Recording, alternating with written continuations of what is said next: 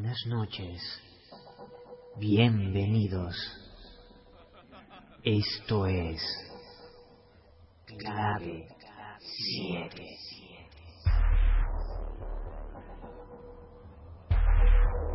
¿Quieres saber qué son los ovnis? Luces en el cielo. Si existen los fantasmas Fantasmas. O si la Atlántida El pasado perdido. no, no es solo un mito.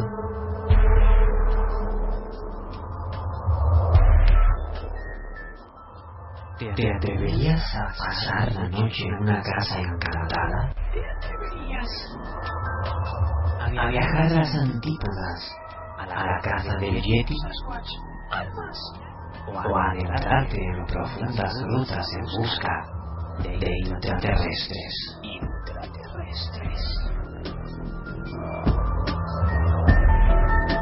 ¿Quieres saber si la brujería es real? Conjuros y pociones. Si existe la magia? Realmente existen. Entonces, escucha. Clave 7.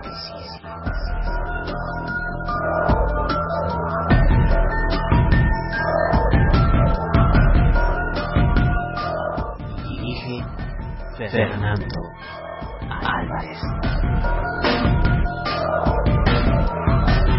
Presenta Sociedad Atlántica de Investigaciones Parapsicológicas Clave Clave 77.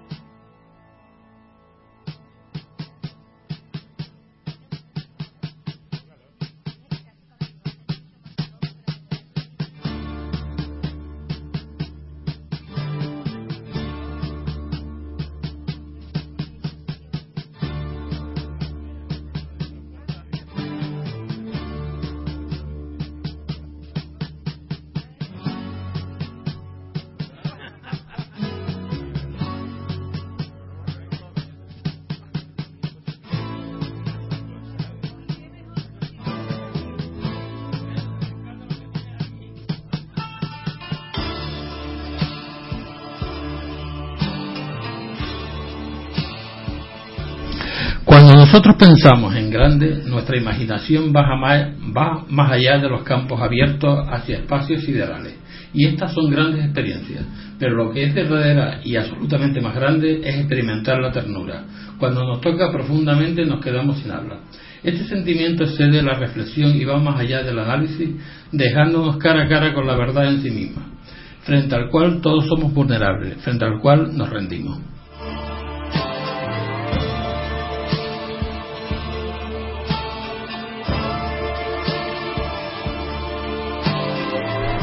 Hola a todos y bienvenidos a Clave 7. Hoy 8 de junio del año 2013. Comenzaremos una nueva andadura radiofónica en la que intentaremos esta noche tocar asuntos que ciertamente rozan los límites de nuestra realidad.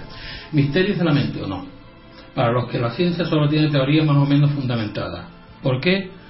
¿Acaso conocemos todos los mecanismos y entresijos que conforman lo que nosotros llamamos mente? Al frente de la nave, nuestra compañera Mateo. Buenas noches. Buenas noches, jefe. Me acompaña hoy en los estudios de Radio Geneto nuestros compañeros y amigos Ani Torres, Belén. ¿Cómo está mi niña? Estoy, estoy.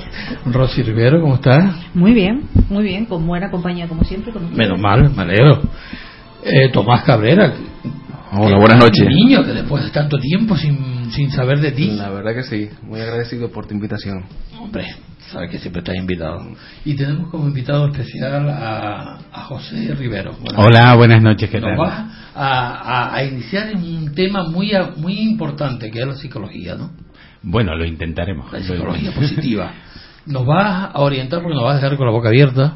Eh, Porque nos vas a decir no. qué es lo que es la felicidad, lo que es la humildad, lo que es Intentaremos hacer un paseo por la psicología positiva y un poco, pues, eh, empezar a eh, conocer esta nueva Claro, disciplina de tenemos también la creatividad, tenemos que tantas cosas. Sí, bueno, fundamentalmente yo creo que, que lo fundamental o lo principal es empezar a explotar eso que se llama felicidad y que en muchos niveles lo tenemos un poco eh, abandonado. Esta mañana pues ah, tenía la oportunidad de hablar con un amigo que es Sergio Fernández, que es coach y me planteaba, dice, no, es que a veces que dejamos la felicidad para lo último. Es lo último de nuestra vida y no nos damos cuenta que estamos por aquí eh, en un periodo de, co- eh, de tiempo muy corto. Entonces realmente al final lo que nos eh, empezamos a perder el tiempo en una situación de miedos constantes, de miedos a un montón de cosas, situaciones. Pues por ejemplo hoy el miedo fundamental es el miedo a la crisis. Estamos parados, no caminamos y principalmente nos olvidamos de ser felices en los momentos cruciales de nuestra vida. Eh, muchas veces digo yo que lo primero para ser feliz es empezar a disfrutar un poco ese día a día. Eh, yo me planteo, ¿cuánta gente no disfruta una buena ducha, pero disfrutar? Es decir, de sentir el agua, de sentir el momento, de sentir cada uno de esos de esas situaciones que te pasan en tu día a día y dar gracias por ello, como decía Sergio Fernández, este amigo, esta mañana. Dar gracias por cada momento positivo que tienes en tu vida.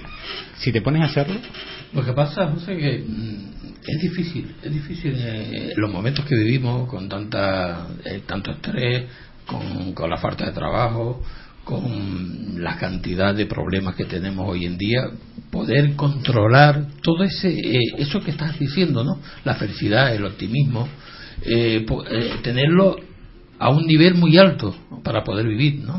Principalmente tenemos que cambiar, eh, hablabas de optimismo. Eh, el optimismo se basa principalmente en cambiar la forma de pensar. Es decir, normalmente nuestra mente produce un 80% de pensamiento negativo automáticamente. Siempre pensamos en lo malo, siempre pensamos en eh, cosas que nos van a suceder que no son buenas para nosotros. Si fuésemos capaces de detectar un poco ese pensamiento y darle la vuelta, ya empezaríamos a dar un pequeño paso. Otro de los pequeños pasos que tendríamos que dar, pues empezar a vivir el presente. Ahí, por ejemplo, eh, pues funcionaría mucho lo que se llama mindfulness, que viene de la meditación Tao por ejemplo, que es un poco de estar presente, estar más eh, en el momento que estás viviendo en cada, en cada segundo de tu vida. A veces simplemente con oírte tu respiración empiezas a estar a empezar a volver a este mundo, porque a veces estamos metidos en el mundo de los problemas, en el mundo de la mente y nos olvidamos de vivir. Mm, José, mm, acaba de decir que el 80% de nuestra mente piensa, eh, piensa automáticamente en negativo Sí, el Vale. 80% del pensamiento. del pensamiento. Pero eso es- se debe a que, o sea, es cultural, por, por ejemplo, porque supongo yo que, que, que habrán civilizaciones eh, y, y otros pueblos, ¿no? Que, que según la forma de vida que tengan ellos. Eh, ahí, y es muy acertada la pregunta, porque principalmente eh, el cerebro, eh, vamos a ver, la sociedad ha evolucionado muy rápidamente y nuestro cerebro no lo ha hecho tanto. El problema es que nuestro cerebro está preparado para sobrevivir. Está preparado para, en cierto nivel, eh, vivir, eh, por ejemplo, nosotros cuando tenemos un ataque de ansiedad, una crisis de ansiedad, lo que hace nuestro cuerpo es aumentar la respiración, aumentar la sudoración, etcétera. Eso sería una crisis de ansiedad. ¿Sabes a qué, te- a qué se parece mucho eso? A cuando nosotros nos preparamos para la huida. ¿Y cuándo nos preparábamos para la huida? Cuando teníamos un depredador que venía por nosotros. ¿Cuáles son los, depredadores actuales? La hipoteca. ¿Cuándo, deja de, de- ¿cuándo te ataca la hipoteca? Sí, verdad. En- Entonces, en esa línea, nuestro sistema cultural ha cambiado mucho y nuestro cerebro sigue anclado en esas eh, raíces. Por, por lo que me decías, las culturas, pues más eh, que se basan más en más tradiciones y demás, pues evidentemente eh, no tienen tanta problemática como nosotros. Nosotros estamos abrumados porque para mí el uribor es que parece que me va a comer y yo no lo veo. No existe. Sí, José, yo te quería plantear una cosa, porque yo lo que veo es que la sociedad, es cierto lo que estamos planteando, que cada vez está más triste, pero claro, está más triste porque los problemas son abrumadores, el ser humano se ve en, en una situación de que no puede a veces abarcar las soluciones, porque las soluciones no están en sus manos, están eh, muchas veces en manos de otras personas, y esta crisis nos ha llevado un poco pues a eso, a esa sensación de, ansiedad, y, y tú ves la sociedad por las calles con una cierta tristeza y tal. Yo creo que mm, qué mensaje o qué, mm, cómo podríamos un poco mm, llegar a esa situación de control para, para ver una realidad diaria que, que tenemos que vivir y ser felices en, en- no en el digamos en el futuro sino en, el, en lo que en, el presente que estamos y, y no tener esa sensación de tanto estrés no que, que- porque los mensajes casi siempre son en negativo y yo creo que la sociedad necesita mensajes en positivo y no entiendo porque siempre ese mensaje positivo a lo que llevas y que es lo que quería preguntarte es a más negatividad Mira, eh, yo creo que a veces eh, hacemos lo sencillo complicado. Eh, te comentaba antes que normalmente no agradecemos el estar vivo. Estar vivo es un milagro, un milagro magnífico. El que yo esté aquí ahora mismo, eh, si nos vamos a la pura ciencia, eh, las probabilidades de que yo, este que está aquí ahora mismo, eh, viva, pues son mínimas. Y estoy aquí. El que cada día me mantenga con vida hasta final del día es un milagro. ¿Por qué? Porque hay miles de problemas, miles de accidentes que puedo tener y no los tengo. Eh, pues si empiezo a valorar esas pequeñas cosas que me pasan y después, claro, tenemos momentos, pues vamos a ver eh, qué bonito es un amanecer. ¿Cuántas veces lo valoramos? Qué bonito es un atardecer. Parece que son cosas excepcionales que pasan en nuestra vida una vez, pero atardecer y amanecer pasan todos los días. Y entonces no nos fijamos en esas pequeñas cosas que nos da la vida. Y aparte, también eh, a veces ilusionarse. Yo creo que es importante, por ejemplo, tener un sueño por el que vivir. Coge un problema, un problema que tengas ahora. Ahora, vamos a ver, eh, este mundo de crisis tiene un montón de potencialidades. Eh, mm, ayuda a alguien, ayuda a un grupo de, de personas que no puedan comer, intenta solucionar tu problema, métete en eso. Eso te hace muy feliz. Eso, te da una, una serie de. ayu- ayudar a los demás, yo creo que es la, te, da una felicidad interna, una tranquilidad. Es algo que te, te reporta tanto a cambio de- del pequeño gesto que tú has hecho, ¿no?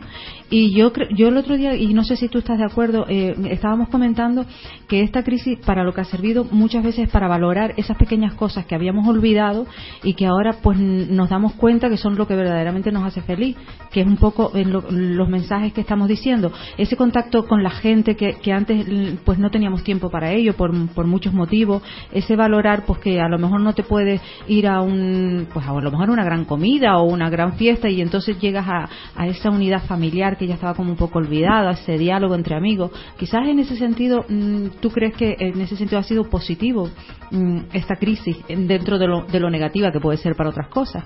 Te voy a poner una metáfora que me contaban esta mañana una conversación, que es la metáfora del malabarista.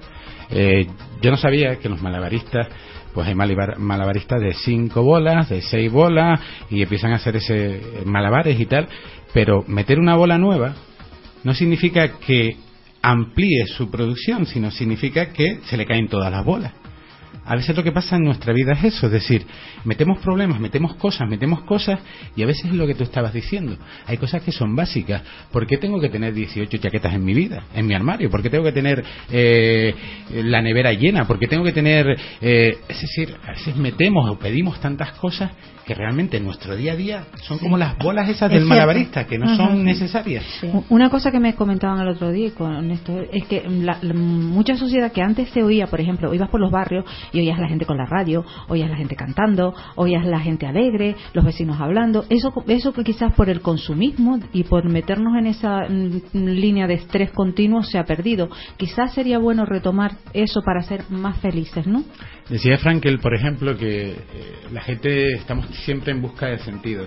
Y uno de los ingredientes fundamentales para encontrar ese sentido en nuestra vida, que diera un poco de, eh, de felicidad a, a, saber lo que estoy haciendo en este momento, eh, digo, en este mundo, pues lo daba, por ejemplo, esas cuestiones culturales de compartir. Y genera, bueno, uno de los elementos más estables o más fomentadores de, de felicidad o de bienestar son los otros. ¿Por qué? Porque, eh, por, primero, tenemos una red social en la cual no caemos. La gente que se ha mantenido es la que mayor red social tiene. ¿Por qué? Porque la familia ha vuelto a florecer. ¿Por qué? Porque da la casualidad que los abuelos son los que están manteniendo a los nietos, eh, vuelven los hijos a casa y sin querer, eso que tú estás diciendo se está fortaleciendo.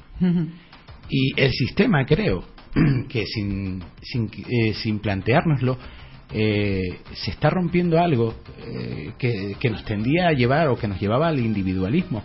La sociedad actual, tal y como está planteada, nos lleva a un individualismo donde lo importante es el, el éxito, la meta, y no las relaciones, no, es que si, si, nos damos cuenta en esos pequeños detalles, que es lo que yo creo que, que tú es el mensaje que nos quieres dar. Antes, por ejemplo, las familias tenía cada hijo una televisión en su cuarto, mm, el padre otra en su habitación, la madre, y cada uno la veía en un sitio diferente. Ahora, pues por cuestiones ya de que, de que digamos de una manera sencilla, el recibo de la luz pues se ha incrementado muchísimo, pues ahora eso obliga a que apaga la luz apaga la televisión y quizás eh, la familia se una más y hable más y quizás en ese sentido están volviendo unirse y volviendo a dialogar a que los amigos nos llamemos para tomarnos el cortadito, porque aunque no tengamos para lo mejor tomar grandes cosas o estemos de viaje o de vacaciones, pues hablamos, dialogamos. Yo creo que eso es bonito, porque eso en realidad es la esencia de la felicidad. No solo, perdona, no solo eso, sino date cuenta que en un momento, eh, ¿qué hacíamos nosotros antes con nuestros mayores? Hoy los mayores no van a las residencias porque son los verdaderos mantenedores de la familia. Entonces, hemos vuelto a retornar a un elemento más familiar, a un elemento más comunitario, donde empezamos a compartir eh, nuevamente y empezamos a generar redes de ayuda, de apoyo. Tanto es así eh, vamos a ver, eh, el planteamiento Tenerife Solidario. te puedes, puedes decir, pero es que tantas personas en un evento, pues mira, la gente parece que, que nos relacionamos en esta línea. Sí, se me viene a la, a la mente el refrán famoso, espero que estés de acuerdo, de que no hay mal que por bien no venga, ¿no? O necesariamente tiene que haber un mal, o no, es necesario para ser feliz, para aprender. Tiene mm, que... No necesariamente, pero sí es verdad que hay una capacidad que tenemos los seres humanos que es la resiliencia. Eh, la resiliencia es un término... Eso, bonita palabra, me encantó. la resiliencia es un término físico que, se, que, ha, que, que ha cogido la psicología y que la tienen, por ejemplo, los materiales que, una vez deformados, vuelven a su forma original. Por ejemplo, un elástico. Tú das un elástico, lo estiras y cuando lo sueltas vuelve a su forma normal. Sí, es un mito o una realidad. Entonces, ¿qué pasa? Que hay personas que tienen esa capacidad innata. Esa capacidad que incluso estando en, eh, pues estos estudios se han hecho con gente en campo, niños en campo de concentración, que pasaban unas temporadas muy malas y estos niños eran capaces de sobrevivir e incluso se salían reforzados de esa situación. ¿Qué se ha hecho? Pues intentar ver qué variables o qué eh, ponían los niños en su vida para eh, que eh, nosotros lo trabajásemos como habilidad. Esa habilidad que hemos trabajado, pues nos hace crecer como la de Fénix, lo que tú decías, es decir, no hay mal que por bien no venga, siempre y cuando siempre y cuando salgamos reforzados de esta situación, aprendamos, ¿no? Exactamente. No sé si estamos aprendiendo, ese es el problema yo, prefiero pensar que sí, por ser más positiva, ¿no? Yo me chivé, José, yo me chivé. Yo le dije lo de la resiliencia y lo de la optitud. Ah.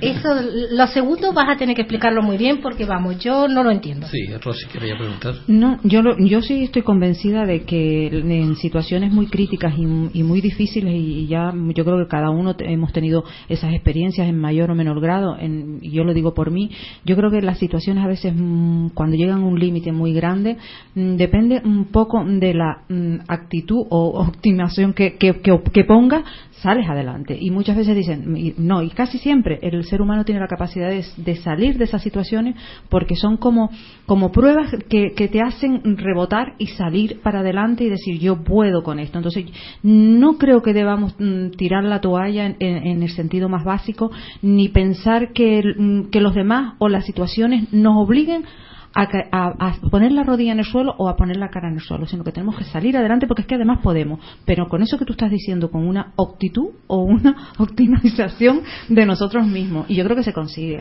El planteamiento, el término aptitud que comentaban, eh, vamos a ver, es optimismo y actitud. Esto es de un amigo que, que acaba de publicar un libro de Navarra, es Josu Lascos, y él realmente lo que plantea es que eh, el optimismo es muy importante, pero es decir, el cambiar el pensamiento a, a verlo todo bien, a ver ese vaso que tenemos.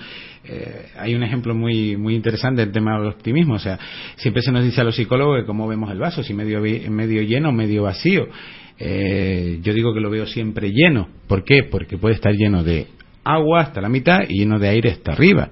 Con lo cual al final el vaso está lleno. Incluso cuando el vaso estaba allí vacío, yo le puedo dar, una interpretación de que está lleno porque está lleno de aire. Al final es como yo mire las cosas. En cuanto a la actitud, pues el término optitud es optimismo más actitud. Mi actitud es fundamental. Si yo no soy capaz de decir, mira, yo quiero ir hasta allí y ponerme un objetivo y plantearme unas metas realmente alcanzables en el eh, con lo que está viviendo, con lo que estamos viviendo ahora. Yo creo que, eh, vamos a ver, quedarnos parados ahora mismo con la situación que tenemos, ¿de qué nos ayuda? Esa es la pregunta que yo le hago a la gente cuando me dice, no, no, es que no voy a hacer nada, estoy en paro. Pues creo que estás perdiendo tiempo.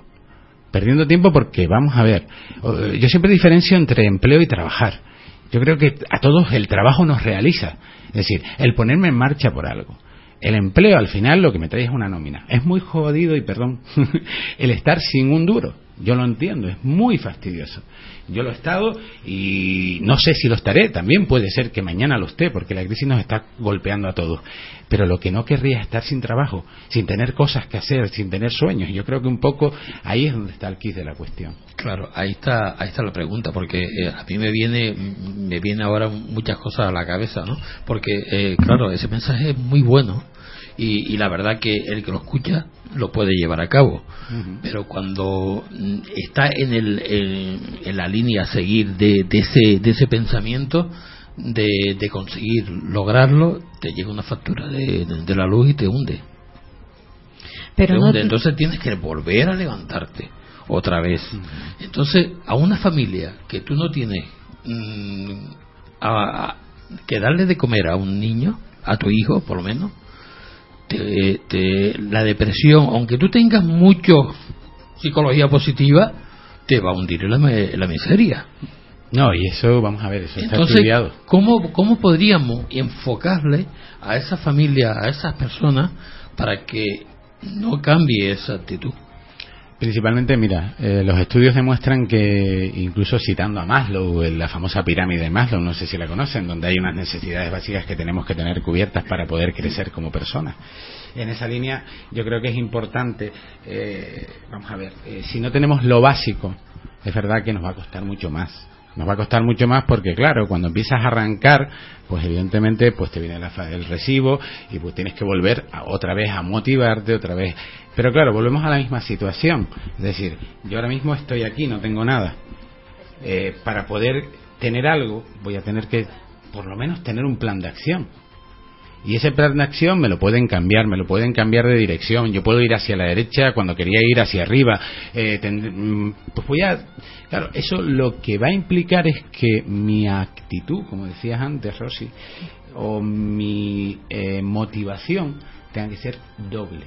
Claro, porque a menor nivel, más motivación. No, y que, la, y que en esa situación tan triste y que a mí la verdad me afecta muchísimo, como a todos nosotros, lo primero que pierdes es la autoestima. O sea, tu autoestima se ve porque de tenerlo todo, de tener un, cubiertos unas necesidades y que además te han dicho que no iban a, que nunca se iban a perder, tú te has comprometido unas deudas, te has comprometido una serie de cosas, tu familia tenía un estatus menor, mayor, lo que sea, y de repente te ven en una situación que tú no eres culpable, sino que te han metido en esa situación de crisis donde de repente te ves que no le puedes dar de comer a tu familia, que te viene una, una circunstancia que todos estamos viviendo en mayor o menor grado bien es cierto que, claro, mm, si yo le tengo que dar de comer a un niño, yo no me puedo quedar en mi casa con una actitud depresiva. Yo tengo que salir a la calle y buscarme la vida e intentar solucionar ese problema que es mi responsabilidad, porque lo que no me puedo es quedar quieto, porque si me quedo quieto, entonces ya es que no voy a salir de, ese tema. Hay que asumir la, situación que, estamos viviendo y decir, bueno, pues esto es lo que hay, vamos a intentar, por lo menos intentarlo. Ya, ya eso es una actitud.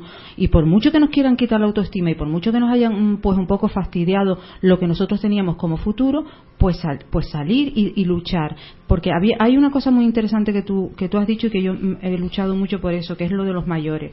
Nosotros siempre, mm, los mayores mm, los, hemos visto en, nuestra sociedad europea, por decirlo de alguna manera, porque la oriental sí que no tiene ese concepto, como que los mayores un poco cuando son mayores ya no es nuestro problema y no es nuestra responsabilidad, cuando ellos en realidad han dado toda su vida por nosotros.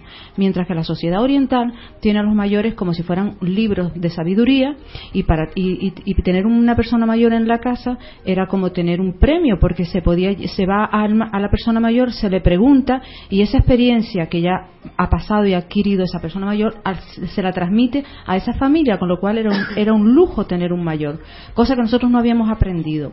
Una de las cosas que esta crisis nos ha traído es que aunque sea por motivos diferentes y por culturas diferentes y porque estamos viviendo de las pensiones de nuestros mayores, pero también ahora nos, nos obliga un poco a respetar el criterio de esos mayores porque esta estamos viviendo de ellos en, mm. mucha o sea que, que dentro de todo esto están ocurriendo cosas un poco insólitas no pero lo que sí me gusta a mí es ese mensaje. Nosotros tenemos nuestra responsabilidad de que no nos estropeen nuestra vida. Nos la han estropeado vale de acuerdo tenemos que empezar pues empezamos.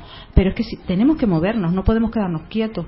Yo te, planteo mira estamos eh, y el que no lo quiera ver está equivocado es decir estamos en un cambio de ciclo y esto no tiene que ser por qué ser catastrofista, estamos en un cambio de ciclo, eh, tenemos claro que eh, el Estado, incluso cuando lleguemos a una edad determinada, no nos va a poder mantener, tenemos claro que tenemos que empezar a buscar alternativas que creemos nosotros, es decir, nosotros vamos a, hacer, a tener que crear nuestros propios sueños y nuestros propios empleos, porque es que en el mercado laboral Vamos a ver, eh, por mucho que venga Rajoy o que venga el otro y me diga a mí que va a crear eh, mil puestos, diez mil puestos de trabajo, eso no se van a crear esos puestos de trabajo, olvídate.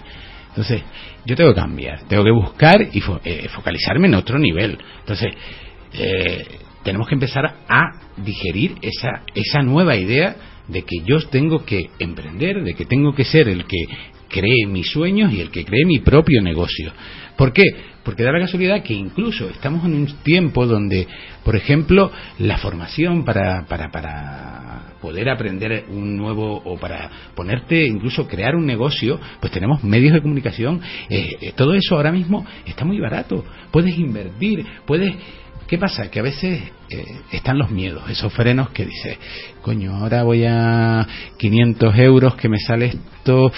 Claro, y el agotamiento. Y el agotamiento. El agotamiento te, te, hace muchas veces no dar pasos hacia adelante, porque estás agotado, porque también es muy triste que tú hayas luchado, hayas luchado por, una, por, tu vida, por tu profesión, por esto y por otro, y que de repente, cuando ya tú crees que vas a entrar en una etapa de descanso, ¿eh? que es la, porque la mayoría de las personas que están perdiendo los, empleos hoy, ya no hablamos de los jóvenes que, están, que, que ven un, un, futuro incierto, sino que son personas de 50 para arriba y etcétera, cuando tú ya pensabas que te ibas a estabilizar en una situación cómoda porque has trabajado enormemente, te ves en una situación así. Eso te agota, porque ya no solo que pierdes la autoestima, sino que te sientes agotado para emprender algo y tú dices, ahora a los 50, a los 40, a los... tengo que emprender algo. Entonces, ese agotamiento cómo podemos un poco mm, sobrellevarlo y motivarnos, porque tendremos, tenemos que motivarnos hacia que tenemos que, que movernos y seguir hacia adelante. Yo siempre planteo que principalmente la gente, eh, mira, mucha de la gente que está paralizada ahora mismo, que, que no sabe para dónde, para dónde ir, principalmente yo les recomendaría que hicieran una cura de eh, medios de comunicación. ¿Por qué? Porque es que eso también te hunde más todavía. Por lo menos no ver la tele. Por lo menos no ver la tele y no oír los noticiarios, porque es que vamos a ver, parece que hay una tendencia a, no, no, esto va mal, muy mal, muy mal, muy mal, muy mal, muy mal, y entonces al final tú Te- estás emprendiendo. Bueno, a clave 7 sí hay que oírlo. A A clave 7 sí, ¿eh? Pero es que nosotros no hablamos de, de tristeza, si nosotros hablamos de cosas chachí. No, pero eso es cierto, ¿eh? Cuando te levantas por la mañana y, y- o- o por la- y enciendes la, la televisión, la radio y oyes una serie de noticias que además son repetitivas e iguales, porque es como un mensaje que te quieren dar continuamente para que te hundas, continuamente para que, para que no salgas a la calle, continuamente para que tengas menos expectativa. Entonces, oyes todo ese tema de cosas, tú dices, ¡ay, te hunde! Yo en, en eso sí que, que soy optimista y opino igual que tú, porque yo lo he vivido en propia experiencia. Cuando yo por la mañana no me, mm, vamos, me puedo informar de, la, de, de lo que es la prensa un poco más tarde, pero mm, levantarte y no encender la televisión, no oír ese tipo de, de noticias, sí te motiva a salir a la calle más animado, ¿eh? En eso yo, porque yo lo he vivido, en- eh, o sea, lo digo por mi propia experiencia. Y, y es, verdad, porque es que todos Es los que días es lo mismo, lo mismo, lo mismo. Eh, eh, te yo tengo que claro, por ejemplo, que mi madre sabe lo que es la troika. Vamos a ver, o sea. Y los míos es que es también. verdad, o sea, que todo el mundo sabe lo que es la troika. Te dice la troika, la troika, la Merkel. Yo, mi madre antes conocía a, a Felipe González en su momento y a aquellos que. Y ahora sabe quién es la Merkel, sabe que. o sea, estamos en una situación de estamos. Un exceso de noticias, ¿verdad? Sí, Exceso la de- verdad Que además son iguales. Yo, mm, cambiando, bueno, no sé si cambiando, pero sí tengo curiosidad por saber tu opinión sobre la felicidad.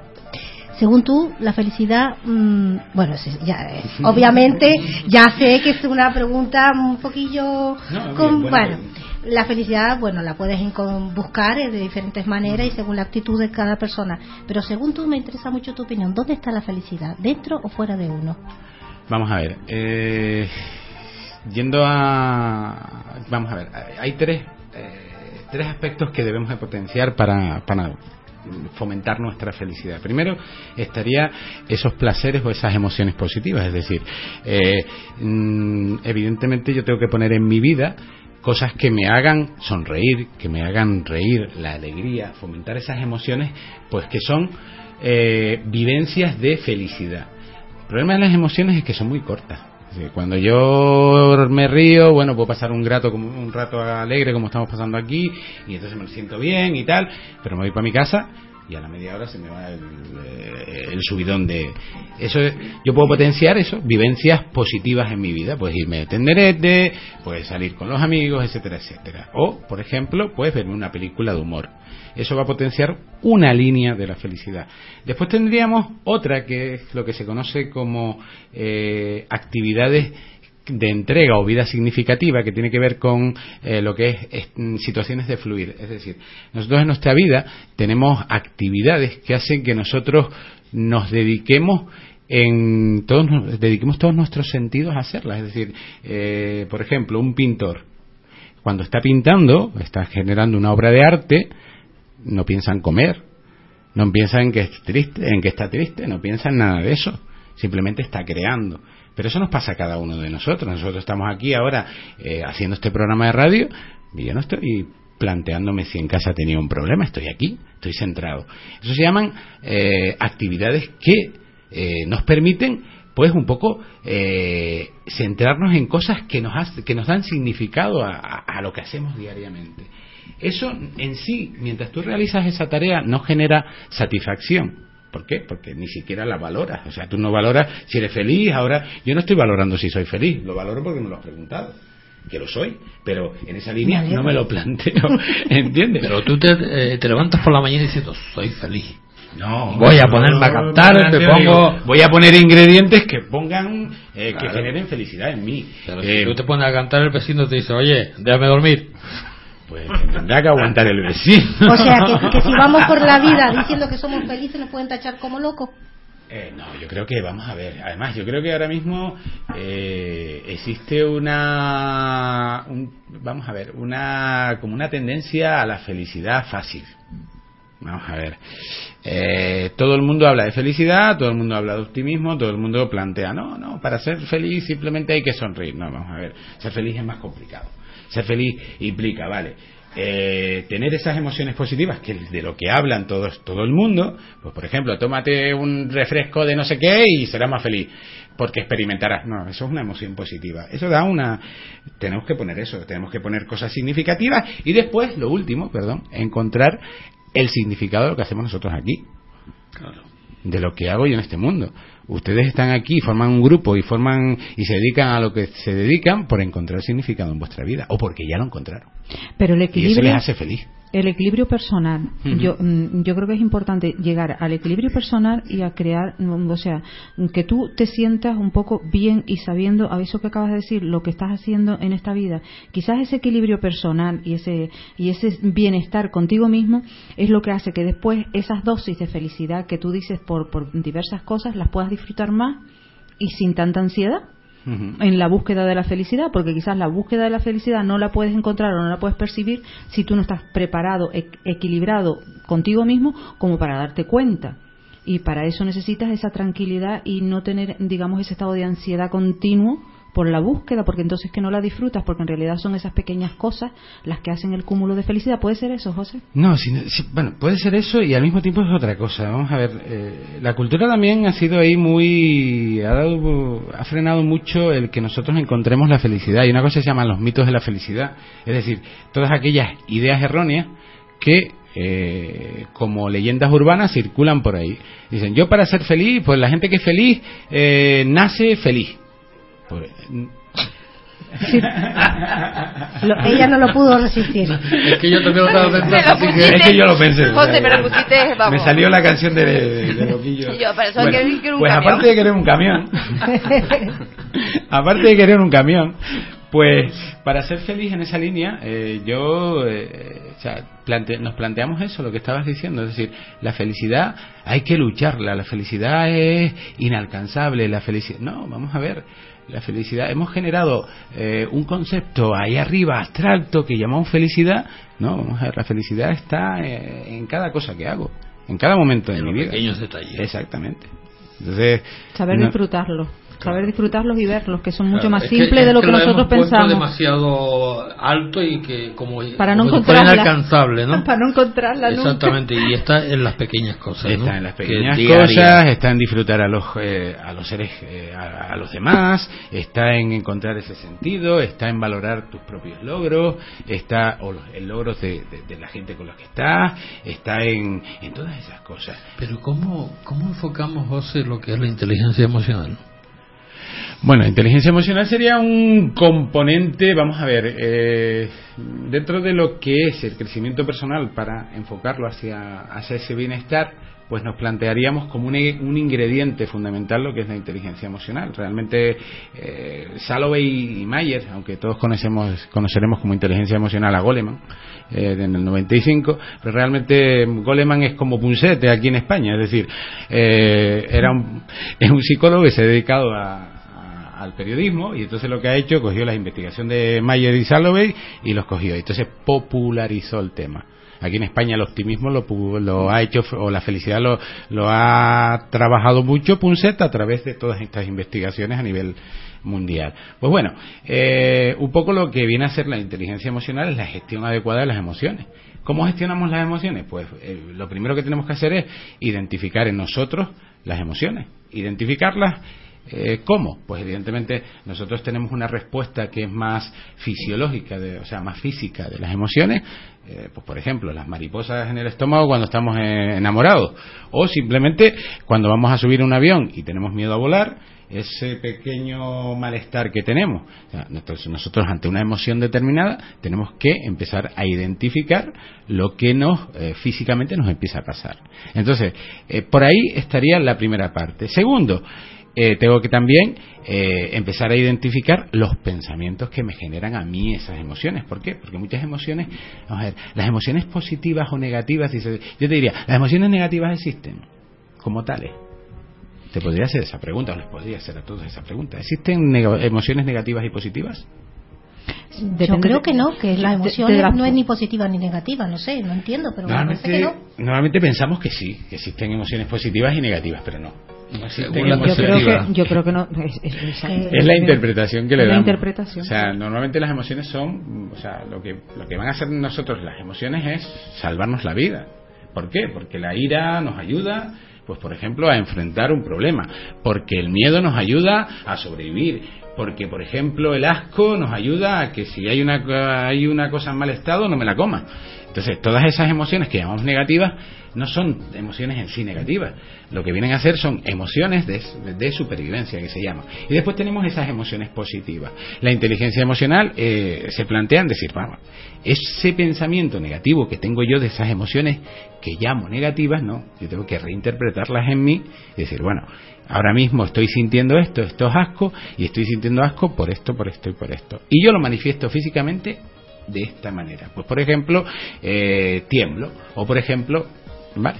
Y otra de las componentes de la inteligencia emocional es intentar identificar las emociones en los demás. Es decir, si yo domino esos dos componentes, pues mm, evidentemente tendríamos un poder muy muy fuerte. Pero todos tenemos mm, inteligencia emocional. Perdona que te interrumpa.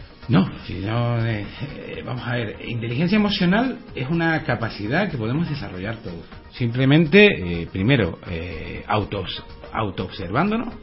Eh, yo siempre le digo a la gente, emoción, yo por ejemplo en terapia, en mi consulta trabajo la emoción con, la- con las personas que van a, a realizar un proceso, lo trabajo delante del espejo y le digo, vamos a ver, manifiesta alegría.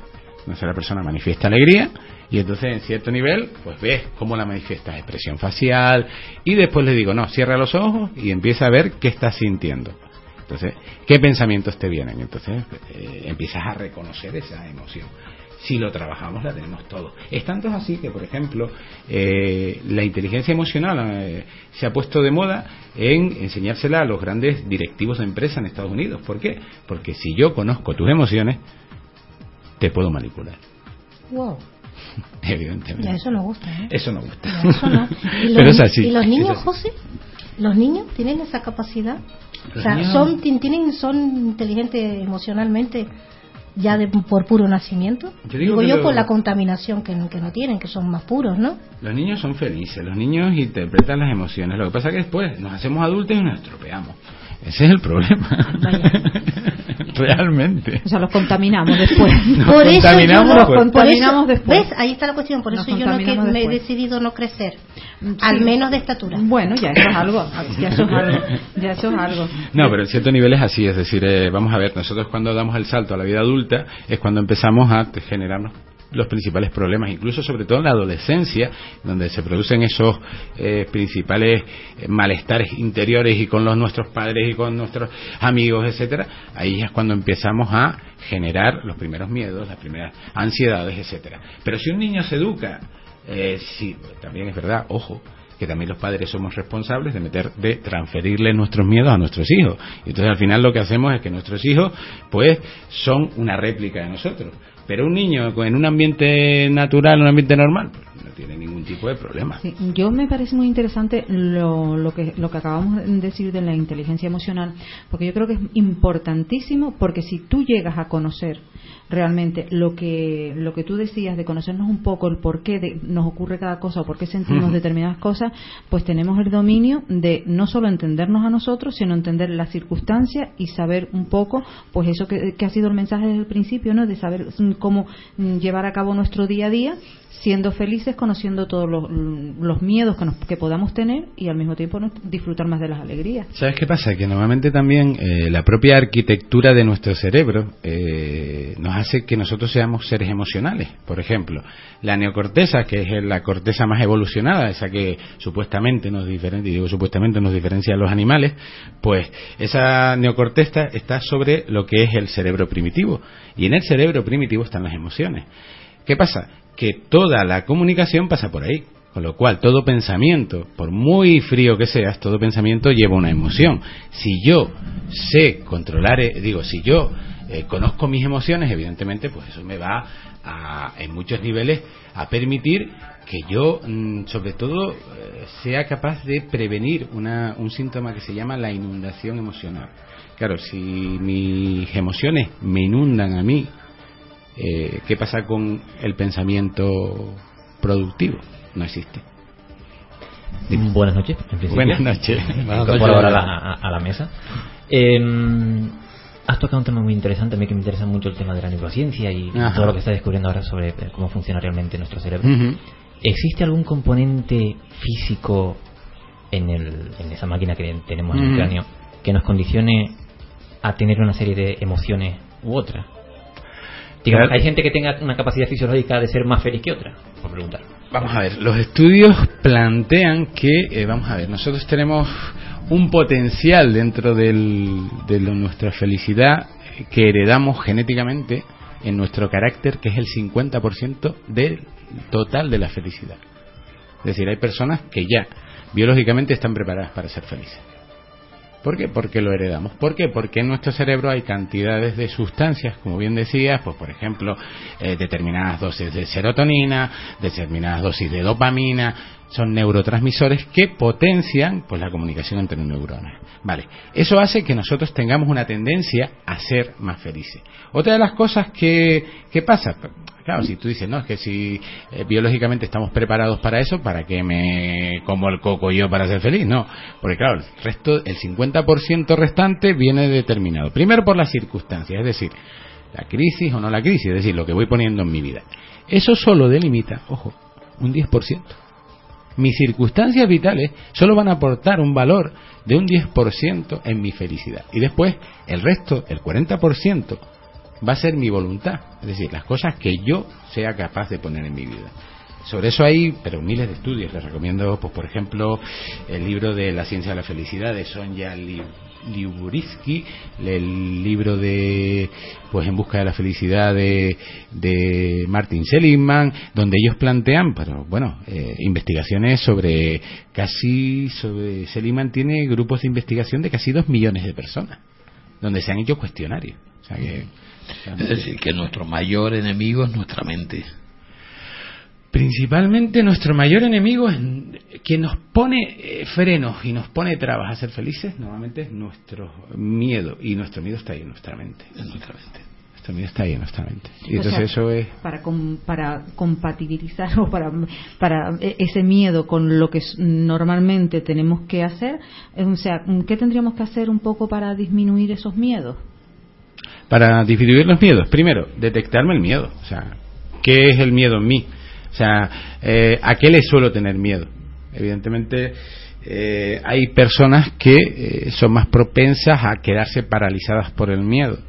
Eh, porque hablamos de paralizados por el miedo, acuérdense de lo que decía antes, es decir, nosotros cuando somos, eh, nuestro cerebro estaba eh, o respondía ante un depredador, podemos salir corriendo o quedarnos paralizados. Entonces hay personas que se quedan paralizadas por el miedo y en esa línea un poco, pues lo que tendrían que hacer es eso, detectar ese miedo. Segundo, pues empezar a poner componentes de felicidad en, su en nuestras vidas. Pues mira, yo les recomiendo siempre, está ahí el diario de las bendiciones, eh, que por ejemplo el diario de las bendiciones son escribir diariamente tres cosas buenas que te hayan pasado, pasado en ese día. Y tú dices, coño, si, si es un mal día, pues sí, siempre hay tres cosas buenas. Pues por ejemplo, el tema de que salga el sol, el tema de que veas a alguien y te haya sonreído. O por ejemplo, está la versión más larga del diario de bendiciones, que por ejemplo son el diario de agradecimiento. Y esto lo trabajan otros compañeros, que es poner 25 cosas positivas que te vayan pasando. Llevas una libretita en, eh, el bolsillo, o en un bolso, y entonces realmente empezar a ser consciente de esos momentos positivos que te van pasando, esas cosas buenas que te generan eh, pues cierta alegría en el día a día. ¿Por qué? Porque muchas veces pasamos por nuestro día sin saber que hemos sido felices nunca y decimos, pero el día ha sido, es que no ha, no ha merecido la, eh, la pena este día. No, pues si te pones a hacer un conteo final, del día, al final del día, dices, cuenta, me pasó esto, me pasó aquello, me pasó aquello, me pasó aquello, eh, pues al final no ha sido tan malo. Y entonces ir cambiando, ir a- a- añadiendo ingredientes. Otra de las cosas, busca actividades, busca hobbies. hobbit de esos seres chiquititos, no, hobbit. Hay que reírnos un poquito, ¿no? Reírse. También, ¿no? O sea, buscar hobbies que, que tú puedas poner en tu vida. Pues también, pues, ¿eso qué potenciaría? Pues el tema de fluir de hacer cosas en las cuales yo me, me involucro, etcétera. Eh, pues a través de esas pequeñas recetitas voy incrementando poco a poco mi nivel de satisfacción con la vida, que está íntimamente relacionado con la felicidad. Los egos. Los egos. ¿Qué pasa con los egos, José? ¿Qué pasa? ¿Son buenos? ¿Son malos? Depende de, de, la cantidad que tengamos, tienen que estar equilibrados. Yo siempre digo que la autoestima alta, cuanto más alta, mejor. Otra cosa, exactamente. Otra cosa es que hay seres que solo miran, yo, yo los llamo que son, tienen ombliguitis. Ah. Solo se miran el ombligo. No, bonita palabra. ¿eh? Hay gente que tiene ombliguitis, ¿sabes? Entonces, solo miran el ombligo y solo se miran a ellos. Entonces, eh, son tendentes al narcisismo y a, y a pensar que ellos son los únicos seres del universo. Y entonces, en esa línea, esos son los egos. Pero el tener una alta autoestima, cuanto más alta, quiérete mucho. Lo más que, vamos a ver, yo siempre le digo a la gente que eh, yo, por ejemplo, yo tengo dos hijas. ¿Tú quieres mucho a tus hijas? Pues yo las quiero un montón. Pero es que me tengo que querer más a mí todavía. Entonces, si yo quiero un montonazo a mis hijas, ¿cuánto me quiero a mí? Pues yo tengo que valorarme tanto como para quererme así. Con lo cual tendría que tener una autoestima en esa línea. Yo que por la mañana me miro al espejo y el espejo se da la vuelta. pero ¿por qué no, pero ¿por qué no resiste tu imagen o porque sale corriendo? Ay, ¿qué, qué, qué, qué crees tú, eh?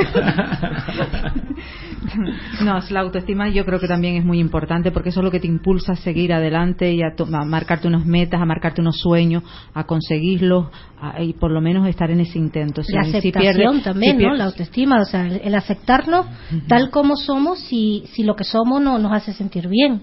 Primero hay que empezar a aceptarnos, o sea, eh, como sea, yo, a mí me, a lo mejor yo digo, bueno, pues soy bajita de estatura, mm, pero soy feliz, o sea, me encuentro bien conmigo misma. Llegas Estoy a otro bien. sitio donde no pueden llegar los altos. Ah, no, tú eres Esto que sí, por supuesto. Esa autoestima. Empezar, empezar a, a, a, Estamos en, un, en una época donde todo el mundo se opera de todo. O sea, no, José, Ani, yo no me voy a tú Yo eres- no paso por ahí. No, no, no, O no. la gente se va a operar para ponerse implantes de pelo, ponerse pecho, quitarse pecho, ponerse no sé qué. O sea, vamos a ver.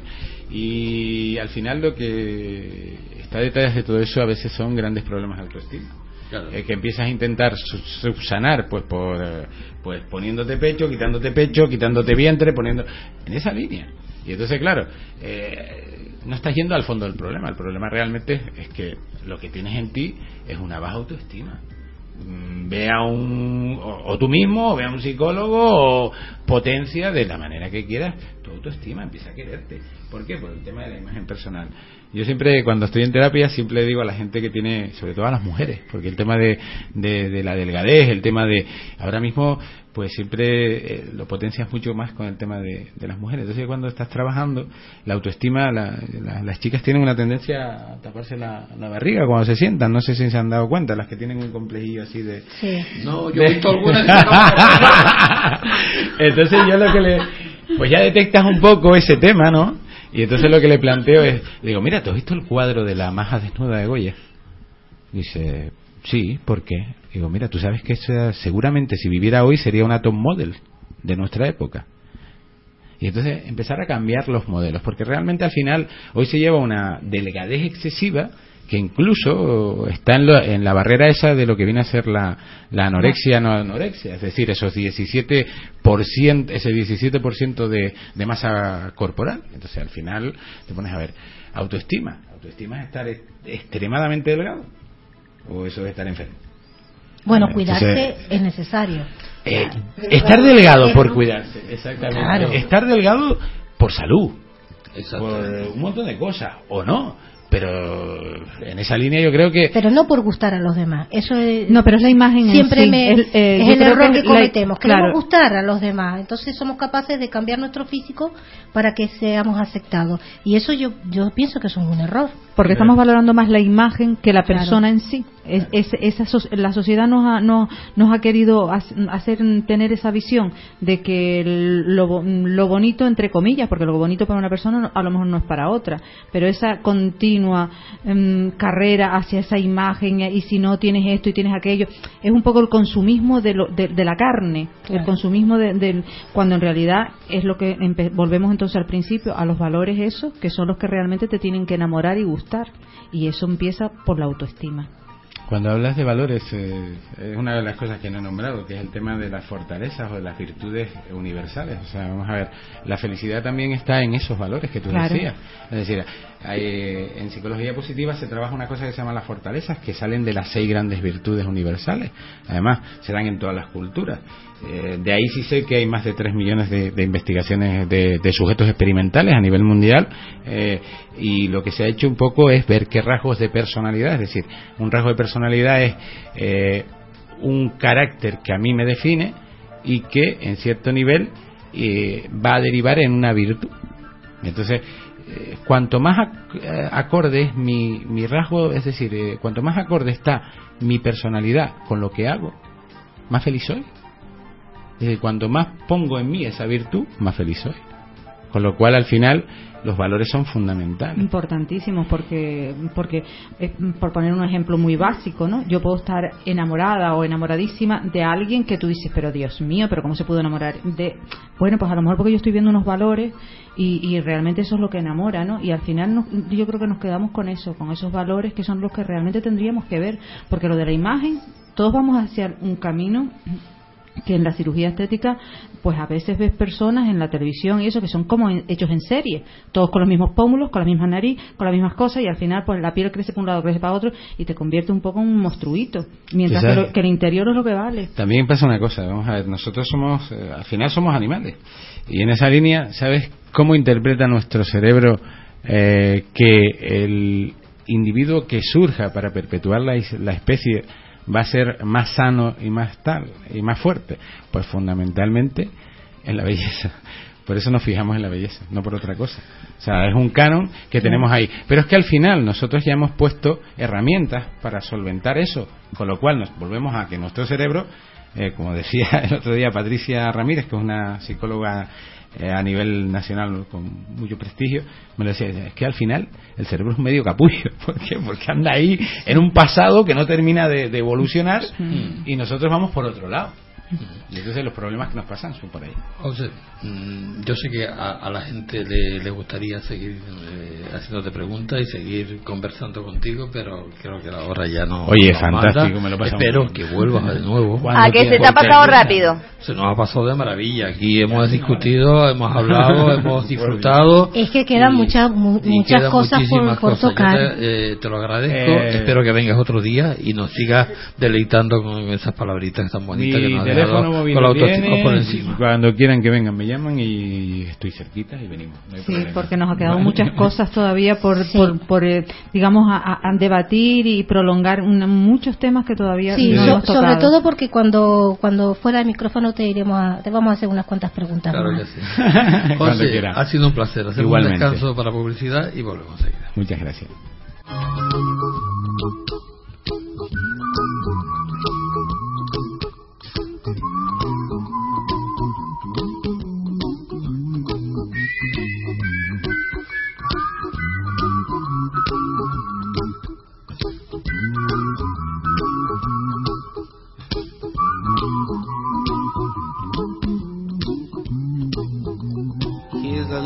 A Eh. Nunca dejes que nadie te diga que no puedes hacer algo. Ni siquiera yo. ¿Vale? Vale. Si tienes un sueño, tienes que protegerlo. Las personas que no son capaces de hacer algo te dirán que tú tampoco puedes.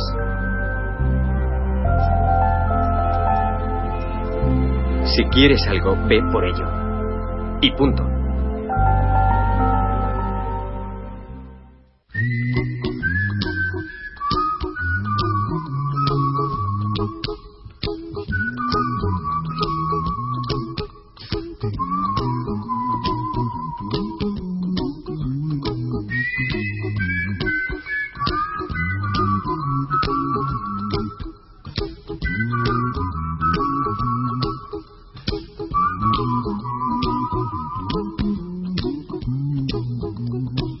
a little song I wrote. You might want to sing it note for note. Don't worry. Be happy. In every life we have some trouble. But when you worry, you make it double. Don't worry. Be happy. Don't worry. Be happy now.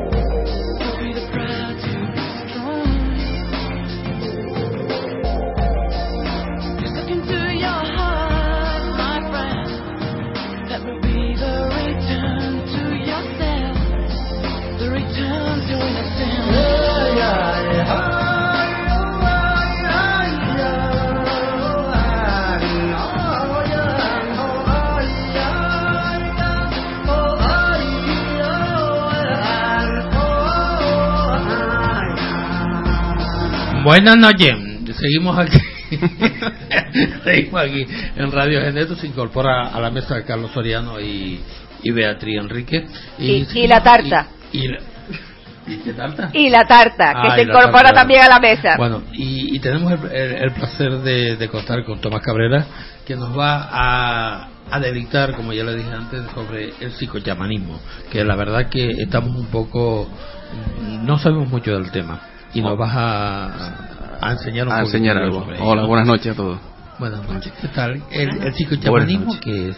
El psicochamanismo, como la palabra dice, psicochamanismo, ¿no?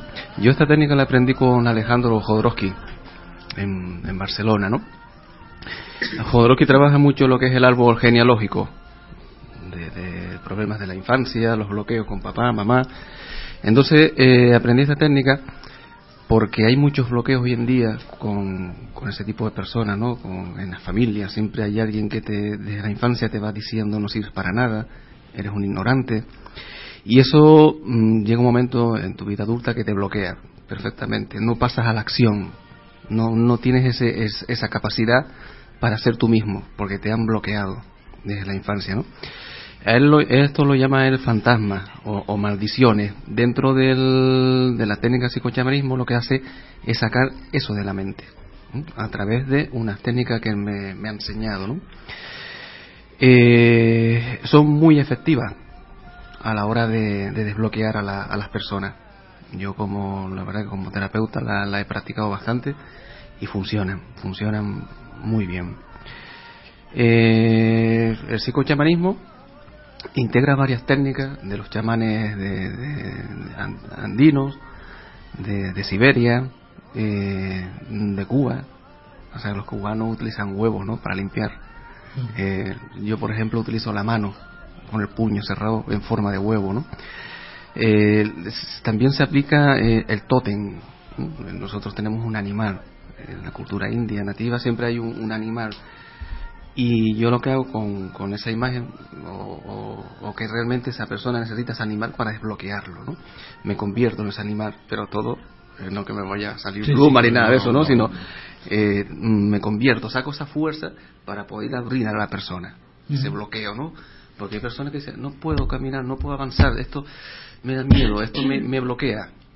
Entonces, eh, con el psicochamanismo lo que hace esa técnica es sacar todo eso de la mente, Como ¿no? te dije antes, Tomás, fuera de, de, de- de micro, eh, cuando uno habla de, de, de chamanes, te viene a la mente lo que es el, el, el, el brujo de, de una tribu de indios haciendo su- sus rituales y convirtiéndose en ese animal, el oso, el tigre, que, que eh, camina entre dos, dos mundos. ¿Es así el psicochamanismo? Es, es así, pero de otra forma, de otro sentido. ¿no? ¿Conoce el universo? Conoce el universo, vive en dos mundos paralelos, ¿no? Mundos paralelos. El, aunque lo- los ancestros, ellos viven de la tierra, ¿no? De, de- utilizan los elementos, la, la hierba, la- las pociones. Entonces, eso hoy en día, pues todo, nuestra mente ha ido cambiando, ha ido evolucionando. Estamos pasando de, de 3D a 4D, ¿eh? que son las dimensiones. Y, y lo importante de todo esto es que, eh, hablamos de crisis, y crisis son cambios, cambios de, men- mentales. Y cuando hablamos de, esto, es para que mm, tomemos conciencia de nosotros, eh, tomar conciencia de lo que somos, que somos seres. Eh, hemos perdido el olfato, la, intuición la hemos perdido, el oído. Los chamanes antiguamente olían a, a personas a kilómetros y sentían los olores de las personas, cómo vibraban. Eso eh, antiguamente ¿Cualquiera puede ser un chamanismo expandiendo la mente? y pienso que sí, porque todos, todos tenemos las cualidades de sanar. Todos tenemos las cualidades. Lo que pasa que es encontrarnos a nosotros mismos, que, esa- que eso es lo que hoy en día es complicado. Es complicado, ¿no? Lo que estaba hablando antes José, ¿no? Pero pienso que lo podemos lograr. Podemos lograr. Lo que pasa es que tenemos la cotorra, las cotorras mentales, ¿no? Esa que no para, que empieza a decirnos esto no pare, esto no vale, no sirve aquello. Y eso nos va debilitando. Llega un momento que, que nos, nos hundimos, nos hundimos.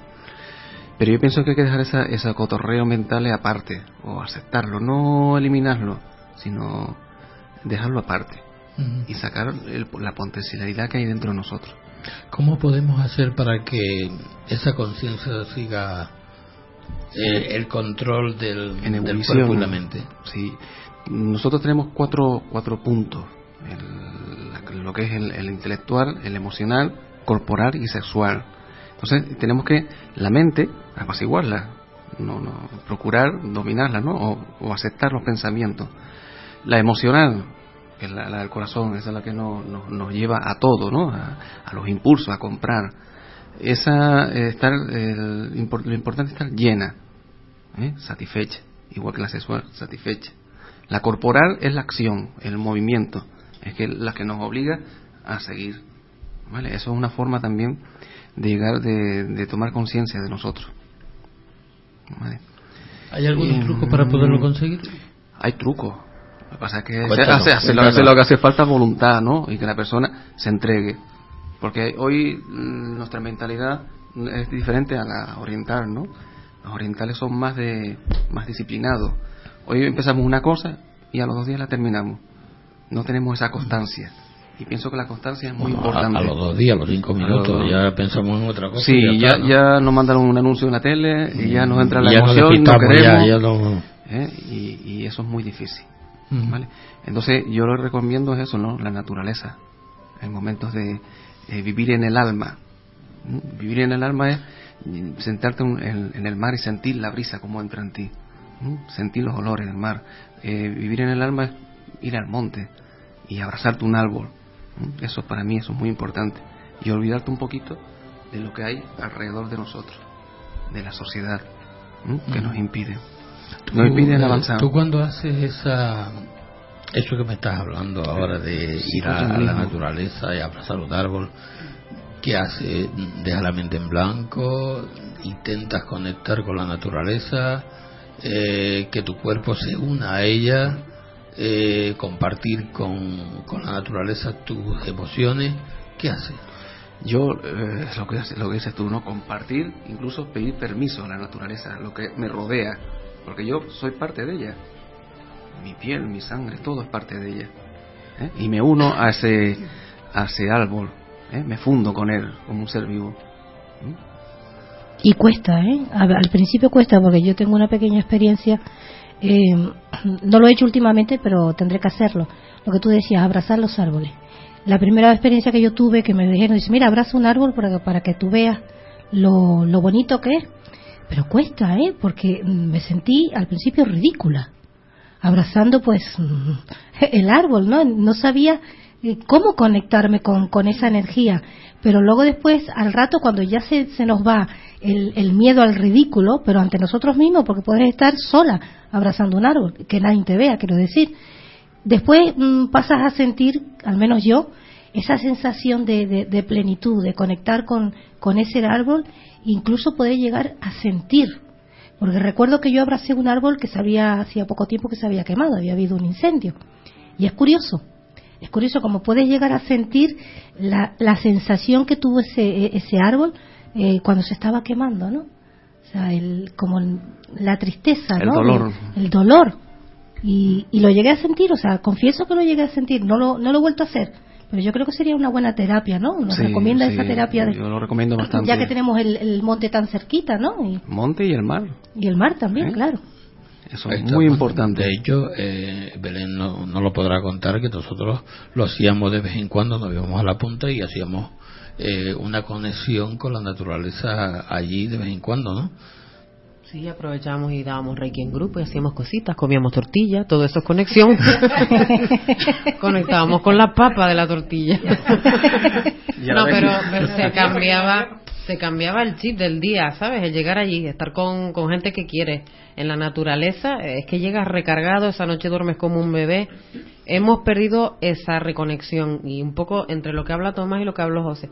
Hay que volver a, a lo de a, lo antiguo, ¿no? Lo que hacían los chamanes, los, sanadores, los incluso los viejitos, ¿no? El estar, oye, mi tranquilidad, mi reposo al lado del arbolito o de tu mascota o de volver para adentro. Crisis, la palabra crisis creo que significa oportunidad, ¿no? Tenemos la oportunidad de, de- de regresar a esos estados de los ancestros. Ellos se morían tan felices y no, no, no habían visto, un, un- yo qué sé, una tele en su vida y se morían tan felices que estamos sobrecargados de cosas materiales. Y ahora no nos ha quedado más remedio que volver, que regresar, ¿no? Mira, una pregunta eh, que me formulo. Si yo quiero ser una chamana, ¿cuáles son los pasos que yo que tengo que hacer? Primero tomar conciencia de ti mismo. Eso es lo primero. Y quitarte los ridículos, la- las cosas que te impiden avanzar.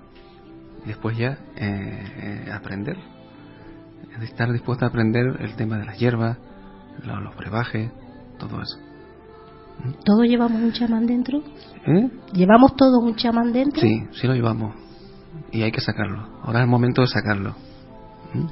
De hecho, yo creo que Hay que sacarlo. bueno, nosotros, por lo menos, sí lo llevamos, porque tenemos la, la receta de la abuela. Siempre estamos con la, con la, con las hierbitas, ¿no? A cuestas, ¿no?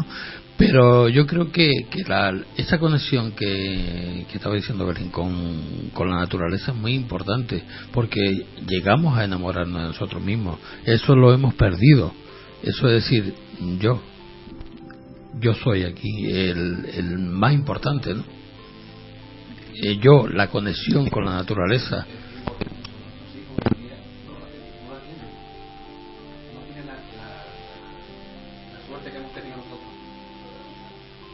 Coge otro micro porque ese Este no funciona. ha dejado de funcionar. Es la conexión con la naturaleza lo que Exactamente, date cuenta que nuestros hijos hoy en día lo que están viviendo es cemento nada más y máquinas, tecnología. Antiguamente nosotros nos hacíamos, nos caíamos al suelo, nos raspábamos y utilizábamos la tierra para eh, cubrir nuestras heridas, ¿no? Cuando tú das lo- eh, e- ese curso de, de chamanismo, eh, ¿cómo sale la gente? ¿Cómo sale? ¿Salen emocionadas? ¿Salen agradecidas? ¿Salen Salen muy abiertas. Salen muy abiertas, con, con la mente abierta, Abierta. y con ganas de hacer muchas cosas, ¿no? Con el corazón abierto. Y con muchas heridas sanadas, ¿eh? Yo fui, fui una de las del curso. Cuéntame, cuéntame, porque tú hiciste el curso, ¿no? Es una limpieza brutal, primero que nada. De hecho, yo tuve, con perdón, una meadilla su día tremenda. Va sacando muchos traumas del pasado y muchas cosas y, y se dan muchos puñetazos y se revive una muerte y una resurrección que a mí me pareció un ejercicio precioso. Una resurrección. Una muerte era como mm, simular tu muerte, ¿no, Tomás? Y, y luego hacer la resurrección. Eh, Nacimiento. Exactamente, una, exacto, un renacimiento. Y yo te juro que, que cuando nos levantamos allí todos tuvimos la misma sensación, que incluso los colores eran iguales. Eh, tenías eso, una toma de conciencia brutal. Porque una sanación. las cosas de otra forma. La idea de, de la muerte, con lo que está diciendo ella, es mm, eliminar las cosas de nuestra infancia, incluso hasta el nombre. Tú sabes que cuando nos ponen un nombre, se repite en la familia, entonces toda esa herencia o toda esa. nos las cargamos nosotros. Entonces, la idea del, del- de la muerte, eh, metafóricamente, es pasar a, a un renacimiento nuevo, ser, a un ser nuevo tuyo. Incluso a cambiarte el nombre interiormente, ¿no? Pero explícame cómo, cómo se...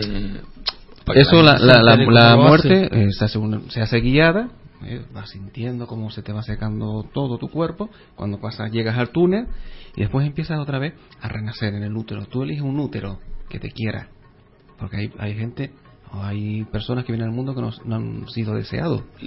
A, a mí no me quieren. No han sido deseados. Entonces eso, el día de mañana, pues viven traumatizados, ¿no? Y la idea de esto es que la persona eh, reviva y esté bien, que, que deje las cosas del pasado en el pasado, ¿eh? que viva en el momento. ¿Vale? Y entonces se cambia el nombre, eh, se dice cada uno que elija un nombre interior, el que más le guste, y así se va a llamar. Pero que ese nombre es secreto, ¿no? ¿Vale? Sí, que no tiene por qué decirlo. No tiene que decirlo. ¿Vale? Y eso son técnicas que te ayudan oh, pues, a evolucionar. Y, a y después esto. ¿cómo, ¿cómo lo aplicas al día a día? Porque cuando sales de ahí y te encuentras con la jungla que hay en la calle, ¿cómo eso que lo tienes que practicar el día a día o cómo, cómo funciona Eh, esto? Cuando sales de, de- hombre, eh, pienso que tú también tienes que cambiar un poquito eh, tu forma de, de ser y de ver las cosas, ¿no? Por Ujú. si yo te doy unas técnicas, de, entonces yo te doy la caña de pescar, tú tienes que pescar. Yo no te voy a coger el pescado, ¿no? Que lo vas aplicando según las circunstancias, vas, aplicándolo eh, según mm, el día a día, ¿no? El momento. El momento en tu trabajo, en tu casa. A veces cuesta un poco porque siempre, tú sabes que a veces la familia puede mucho, ¿no? Con uno. Entonces a veces cuesta el, el avanzar. Sí, sí, ese día a día que, que El nos avanzar. cuesta y Pero como claro, digo- tú, tú pones tus esfuerzos, pero a veces ves que, que las cosas no, no cambian, y Pues- te vuelve a caer, vuelves Pues Sí. mi sensación es que no solo hay a nivel mental y emocional, ¿no? sino que a nivel energético yo sentí, por lo menos en mi caso, con determinadas personas, mm, de tener eh, pues cierta tirantez no en, en la familia propia porque pues, es así no con quien te rodeas todos los días y no significa que sea tu padre o tu madre puede ser un primo pero sí yo noté que algo a nivel energético se ajustó porque con una persona que tenía ciertos problemas es como si los hubieran borrado algo se liberó a nivel energético o cambió mi manera de ver esa relación que cambió como vamos como del día a la noche Hay cosas que te van Sí, sí. cambiando. sí sí Y después en el- la técnica psicochama- eh, psicochamanismo también se regulan los chakras. ¿vale? Se van regulando los chakras, eh, se hace también una limpieza eh, eh, con una especie de cuchillo, un cuchillo ficticio, que es para cortar lazos. ¿vale? Se hace unos sonidos y es como si cortáramos lazos de nuestro pasado, con nuestros antepasados. Por eso es que el, el árbol genealógico está todo conectado. Se van muriendo las personas ¿eh? y una persona que no haya hecho eh, un trabajo realizado se lo pasa al nieto. Entonces, si no lo hace el nieto, pasa al bisnieto. Y, el chamanismo que, que es una curación a nivel espiritual, Espiritual. más que, que físico. Sí, yo más bien a curar un poco el alma, ¿no? El alma, lo que es el espíritu. ¿no? Sí. Porque hay personas que nacen, incluso nacen muertas. ¿Vale? Entonces, Nace muerto. Sí. Explica eso. Hay Explica personas, eso. bueno, yo tuve hace poco un caso, un señor que nació muerto, entonces de, un- de una nalgada, pues lo, lo espabilaron, ¿no? Pero ya venía muerto. Entonces, claro, eso, su vida se la ha condicionado bastante. Ha sido muy bloqueado. ¿Mm? Entonces, con el psicochamanismo lo que se trata es desbloquear a nivel mental y a nivel emocional toda esa parte. ¿Mm? Ya, mm, otra cosita, el- los animales, he oído decir que sobre lo- los chamanes que pues tienen su- sus animales que están con ellos, ¿no? Un animal es de cierto, poder. es el animal de poder, exacto, Mm. gracias compañera. ¿Existe ese realmente un animal de poder que lo, que lo tenemos cada uno de nosotros? Existe, Existe, existe, y existe. se puede buscar, se puede encontrar. Y se puede buscar, lo puedes encontrar y te llega. ¿Vale? Porque tú te tienes esa fuerza de, de lograrlo. ¿Mm? Cuando- ¿Tiene algo que ver cuando una persona siempre, eh, hay personas que se inclinan más, bueno, a mí me gustan los felinos, por ejemplo. ¿Tendría algo que ver, significa eso que en mi vida, por ejemplo, yo, mi animal de poder fuera pues un felino? Felino sí, muy positivo. Si me gustan mucho los gatos, por los ejemplo. gatos, los leones. Que yo adoro, te lo digo porque yo adoro los gatos, ¿no? Los gatos. O sea, para mí es que lo- los amo, los amo eternamente. Los gatos es la intuición. ¿Vale? Ellos son la, la sutileza, ¿saben? Ellos cuando caminan no van por el... Cuando hay un montón de sillas, Sí. ellos no van por el medio. Ellos van por las paredes, cubriéndose las espaldas. ¿Vale? Ese es el- lo que representa el felino. Y siempre muy sutil. No se Y escucha. elegantes. Y elegante, ¿no? Y silencioso. Exactamente. Quizá lo más que me llama la atención a mí de los felinos es, el silencio. porque- Sí. Qué bonito. Tomás, yo tengo una duda. A ver, si yo quisiera ser ahora un chamán, ¿qué es lo que tendría que hacer? Pues primero, eh, lo primero que tienes que hacer es lo que dije antes, ¿no? Encontrarte. Primero, encontrarte, buscar un equilibrio en ti y después ya aprender el arte de ser chamán, ¿no? De manejar hierba, de manejar eh, cuarzo, piedra, tierra, lo que sea. Los cuatro elementos. Los cuatro elementos. Y también cómo poder ay- ayudar a las personas, ¿no? Cómo llegar a su corazón, que eso es muy importante. No, porque a veces hay falsos chamanes, ¿no? Utilizan el- la fe de la otra persona para eso, ¿no? Mm, Eso es un trabajo de años. Exactamente, de años de toda la vida. de toda la vida Es decir, que para encontrarte tienes que estar mm, fuera de la sociedad, eh, estar mm, en, un, en un sitio eh, alejado de la sociedad para que no te, te influya eh, mentalmente Pero- y emocionalmente. Pero incluso dentro de la ciudad. Si tú estás en tu centro, na- nada de fuera te, te afecta. ¿Me explico? Es que de hecho tienes que irte adaptando a los tiempos Ya eso Es de... que eso es lo que no entiendo, por eso, Si eres por eso me gustaría que me lo eres sanador en todos lados, Claro, ¿no? es- exactamente. si eres maestro de reiki eres maestro de reiki en todos lados aquí o en Japón Antiguamente se retiraban para, para estar solos, separados de la, de la sociedad, ¿no? Pero ya eso va, ha ido cambiando. Hoy en día ya ellos, los chamanes ya tienen sus casas, ya visten hasta de chaqueta y corbata. Antiguamente, pues, tú sabes, con, con, con trapos o con Ujú. telas, así que que la hacían diferente a los otros, ¿no? Pero hoy en día el chamán puede ser hasta un hombre trajeado. ¿Mm? Se, cam- se camuflan, ¿vale? Utilizan un poquito el juego ese de la mente, el, el punto ciego, ¿no? Donde te distraen y ahí es donde entran en ti. Claro, pero si estás, estás viviendo entre dos mundos, ¿cómo puedes hacerlo? Es que ahí es donde yo, el punto es donde no entiendo. Claro. El- es como lo. ¿Cómo te digo yo? Dos mundos, ¿no? El que más, el que más El alimente. mundo espiritual el- y el mundo terrenal. Claro, y entrenar. Porque, pero claro. El que más alimente es el que sobrevive. ¿Me explico? Te quiero decir. Vale, si yo, que- yo alimento más el espiritual, ahí llego más. Alimento más terrenal, me voy al terrenal. ¿Cómo consigues mm, ese animal de poder? Ese animal de poder, eso se hace eh, cuando estás haciendo la terapia. Lo La consigues cuando terapia. sale la terapia. Porque mm, cada persona, cuando tú vas a hacer esta terapia, te llega ese animal, te sale, voy a utilizar este. In- en- intuitivamente ya te sale esa fiera o ese animal. ¿Mm? Claro, porque, cuando- león, porque cada persona, cada, mm, cada persona es un, pers- es- un mundo. Amor, ella necesita otro tipo de sanación diferente a la tuya. O ella, o él. Es completamente diferente. Incluso cuando utilizas, cuando te conviertes en, en cuarzo, en amatista, en, en citrino, cada uno necesita una piedra o Y una también obsidiana. había, también había planta, ¿no? Me acuerdo que había una planta. que cada uno tiene como su tótem de planta, digamos. Sí, eh, utilizas orquídea, eh, canela, eh, tú, incluso la persona llega a sentir hasta el olor de la flor, para que veas qué fuerte es la mente. ¿Mm? Y después también se, se puede hacer operaciones astrales, ¿no? ¿Vale? Yo- Operaciones opera- astrales. sí, operaciones, Explícame eso. operaciones astrales eh, es las operaciones astrales o yo la hago simuladas, ¿no? Cuando quiero quitar algún tipo de tumor o un tipo de, claro, si lo digo no lo pierde su secreto, ¿no? Ya, no, no, no, hombre, tampoco lo, lo vayas a especificar Pero lo que, tal y como lo que- es. lo que trato es, es engañar, engañar o, o su- sugestionar, ¿no? Te voy a quitar esto y ya tú crees que te lo va a quitar y ahí está. Es el- decir, que utilizan la fe. Exactamente. Lo utiliza la sugestión. Exactamente. Un medio, la mente. un medio adecuado, unos olores adecuados y esa persona entra en un estado que parece que realmente te vas a operar. O sea, yo noté cosas que salieron de mí y yo, ¿esto qué es, señor? Y los olores, lo que oye y, y que te digan, te vamos a quitar. Ahí ya tú pones también lo que dice él, no, la, la fe de que te vas a curar.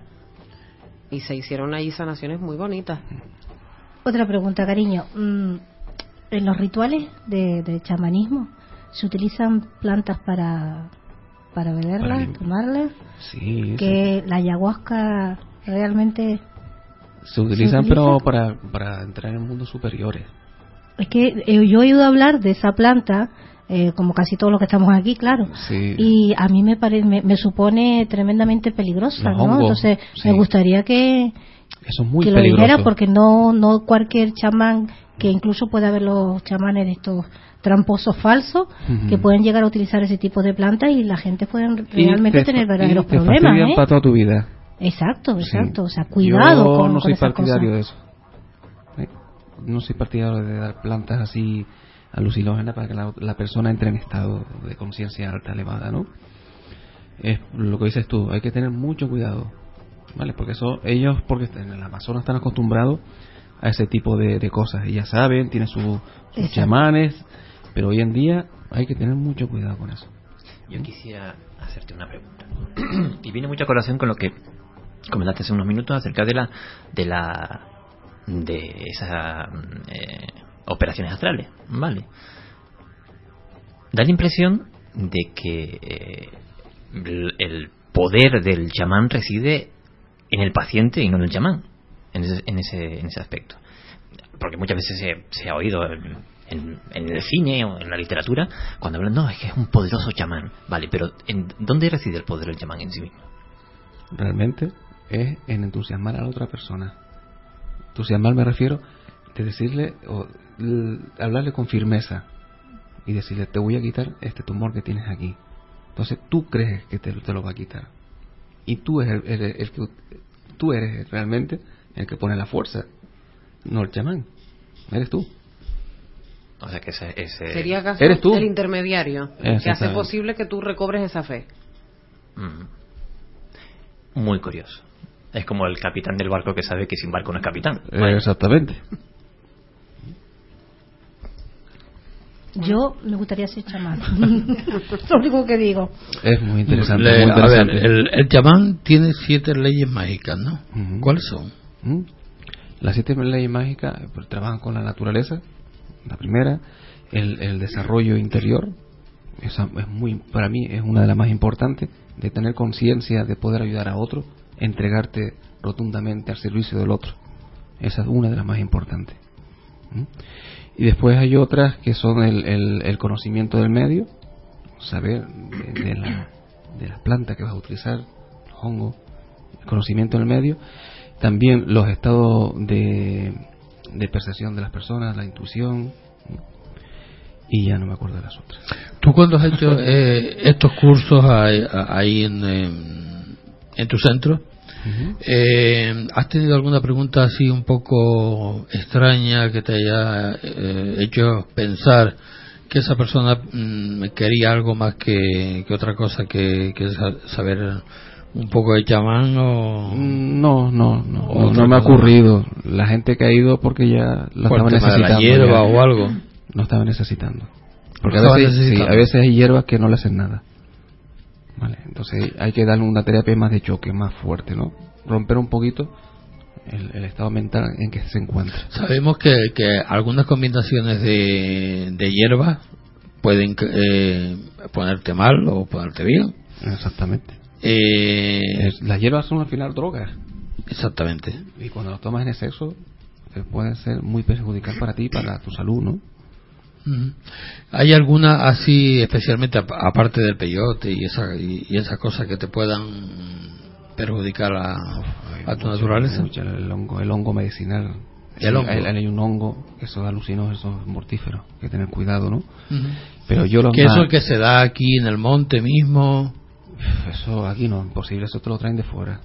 porque hay mucha gente que se va al monte a coger hierba y estas Sí, cosas, pero eso ya pero son- tienen que conocerlo bastante bien, ¿no? Sí, sí, que tener mucho cuidado con eso. ¿Y, y hay diferentes técnicas chamánicas o, o hay solo una? Porque Hay- chamanes, hay- como hay montones de chamanes, eh, Yo pienso que cada chamán tiene su, Cada maestrillo tiene su, su, librillo, ¿no? Ellos, cada uno utilizan una, una serie de cosas. sí, porque ¿no? como hay chamanes en diferentes Modalidades, ¿no? Sí, Como digo yo. modalidades. Es que unos trabajan con los sueños, otros Pero trabajan con los fin, más o guías. otros mismo. la- el- Sí, hay, hay gente que sana con los sueños lúcidos. Está dentro de tu sueño.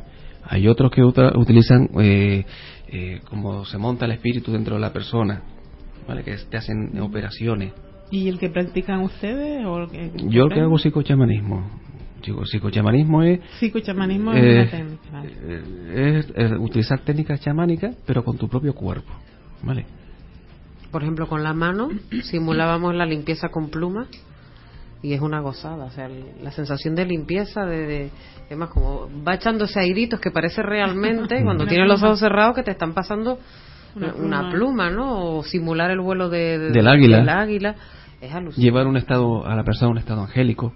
A ver, es, es diferente al chamanismo tradicional. ¿Vale? Eso que quede claro. ¿Y, y esto de dónde viene? El... Y esto lo aprendí yo con Alejandro Jodorowsky, que es un, un chileno que trabaja mucho el árbol genealógico, la psicomagia y todo eso, ¿no? Entonces lo aprendí con él. Y te digo, muy, muy efectivo. Muy efectivo. El, No, el chamán cree en la realidad de la, de la vida. Del- Es que el chamán es la vida. Cree, vamos a ver, sí, sí, vamos a ver, la vida que estamos viviendo ahora, él cree que es real o es un sueño. Esto es un sueño. Esto es un sueño. Totalmente. Total. Totalmente Esto un es sueño. Esto es un sueño. Esto, esto nos están mortificando por todos lados. Y nosotros, peor que no nos creemos. Eh, es decir, que, que ellos piensan que es, esa realidad que tenemos es ficticia. Es ficticia. Esto, esto es irreal. Pues yo quiero agua. Soy irreal. Pero claro, para nosotros, para nuestra percepción, se mueve tan rápido. Son, eso son moléculas del agua. Esto es, esto es irreal. Si, si para los chamanes esto, esto es un sueño, nuestra vida es un sueño, ¿qué sucede en la muerte? ¿Que es un renacimiento? La muerte es una transformación. La muerte es una transformación pura y dura. A una evolución. ¿Vale? Y, y claro, uno tiene que hacer su trabajo aquí en la vida para poder evolucionar y transformarse. Para que el día de mañana pues pase de otro Es plano. un poco la creencia ¿no? del yo multidimensional. Ujú. Que esta es una de las dimensiones que estamos viviendo, pero que hay más. Y una de ellas pues el Yo sueño. que- si, si esto es una, esto es irreal, pero todos estamos viendo esta mis- una misma realidad, ¿no? Entonces, quiere decir que estamos todos conectados ahora. No, lo que pasa es que se mueve tan rápido que a veces no lo captamos con nosotros. Hombre, me imagino que estamos viendo la misma realidad, pero de distinta percepción. Effective Wonder. ¿No? Yo la es que podemos ver la misma realidad, otra. exacto, interpretarla de diferentes maneras, ¿no? No solo una botella, sino cualquier situación. Y según la posición también de que se vea, ¿no? Digo. O sea, que lo que estamos viendo cada- para cada persona es diferente. A lo mejor yo la veo de una manera y tú la estás viendo de otra manera. Exactamente. Nunca la podré ver como la ves tú. Obviamente. No, yo le quería hacer una pregunta a Tomás. Eh, eh, ¿A quién recomiendas tú este curso, Tomás? Curso o terapia a todas las personas que estén que tengan depresión, angustia, miedo, ¿sí? que, O sea, no, para todos. que no puedan fluir bien en su vida, a todas las personas Con traumas familiares. con traumas, ¿Tú sobre todo. últimamente estás haciendo este, esta clase de curso o...? Llevo curso y, y te- como te, te dije a la compañera tuya y la y las terapias, ¿no?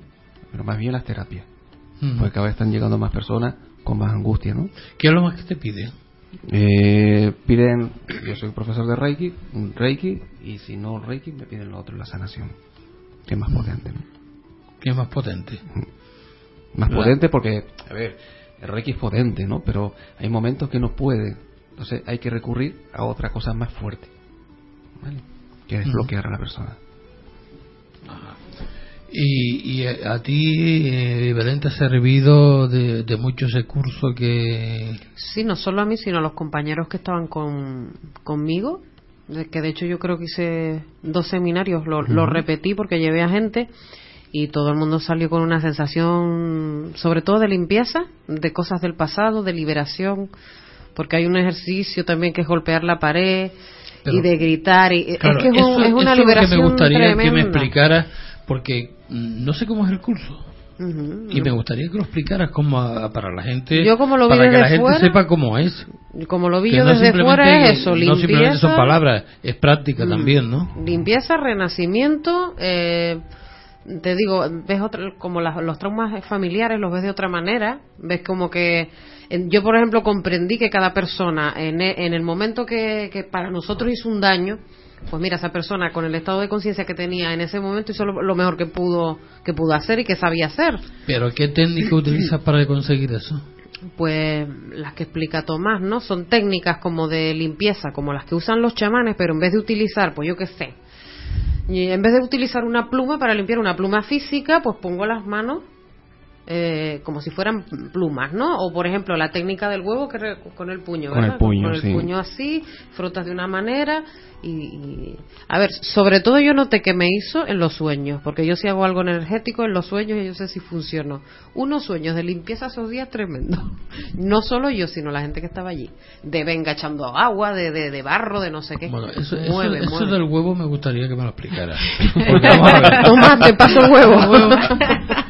es que es que yo recuerdo a una persona eh, que le dolía la- el estómago y le pusieron un huevo frito en, en la barriga durante una semana. ¿Tú crees que eso es normal? Eso lo usan en, aquí huevo- en las huevo- santiguadoras pero canarias. no- normalmente es huevo frito. Por no. eso te digo, vamos No, suele ser entero. Normalmente lo- lo- los cubanos usan huevos blancos para limpieza, Huevo ¿no? blanco. Huevos blancos y ellos te lo pasan por todo el cuerpo. ¿Entiendes? ¿Y Entonces, qué y, hace y el lo que hace eso es sacar todo- Absorber toda la energía negativa. negativo, todas las envidias, todas las historias que te han, te han, te han caído encima, te las va sacando.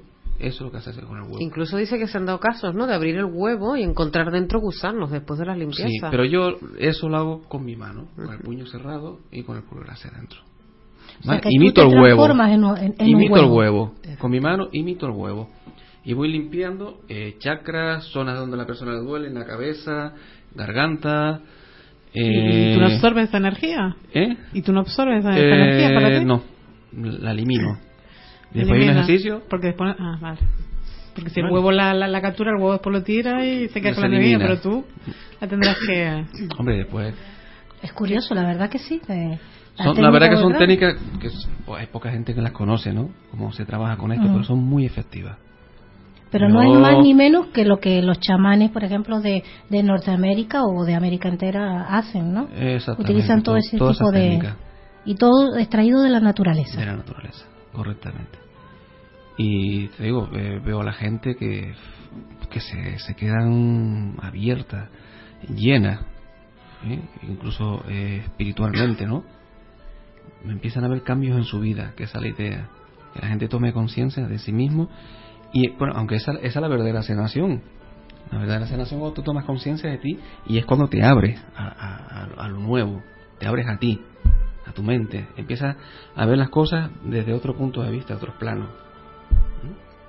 Yo he visto, yo he visto a, a personas, a personas sanar eh, con las manos, eh, limpiar lo que es el aura, pasar las manos por el, por el cuerpo, la cabeza, el, el torso, los pies, y, empieza a limpiar lo que es el aura, ¿no?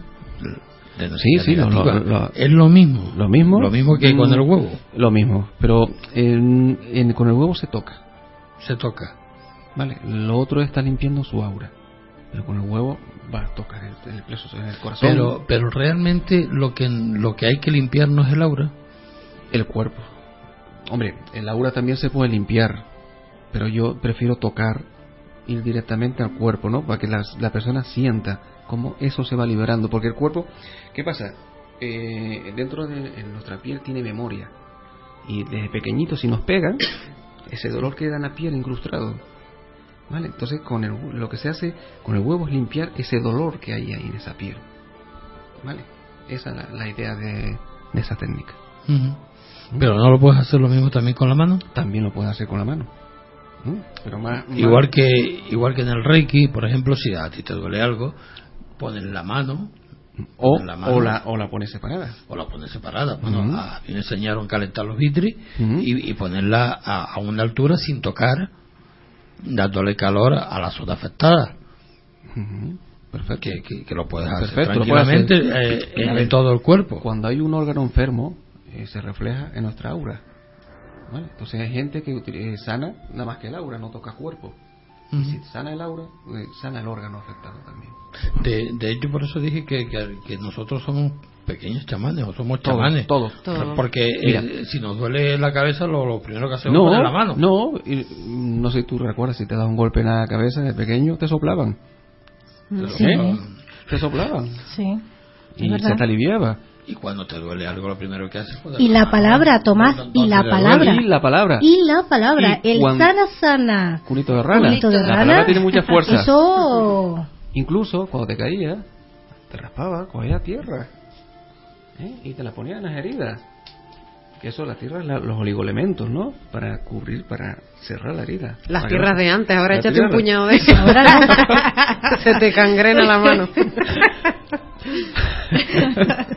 ¿Entiendes? sí. Entonces nosotros tenemos esos instintos. Lo que pasa es que eh, nos han metido tantas cosas en la cabeza en la sociedad y seguimos tanto a la sociedad que no vivimos. ¿eh? Siempre pensando, ay, si no tengo esto no sirvo para nada. Si tengo aquello voy a, voy a estar mejor que el otro. Y eso no es así.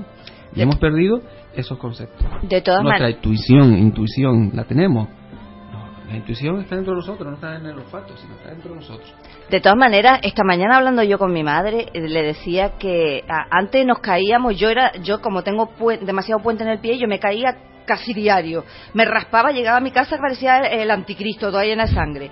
Y después una vez me caí ya de mayor en el, en- en el trabajo que había una mancha de aceite y me, me tuvieron que poner hasta la antitetánica. Y digo, pero desde luego, yo no sé cómo sobrevivimos a nuestra infancia que nos tragábamos, nos tragábamos, vamos, yo recuerdo hasta beber agua de un charco, o sea, que es que vamos, no sé. Bueno, Pero- ahora, ahora hay mayor contaminación. Sí, sí, pero también, lógicamente. también está incluido la alimentación. ¿Vale? La alimentación de hoy en día, pues, ¿qué te voy a decir?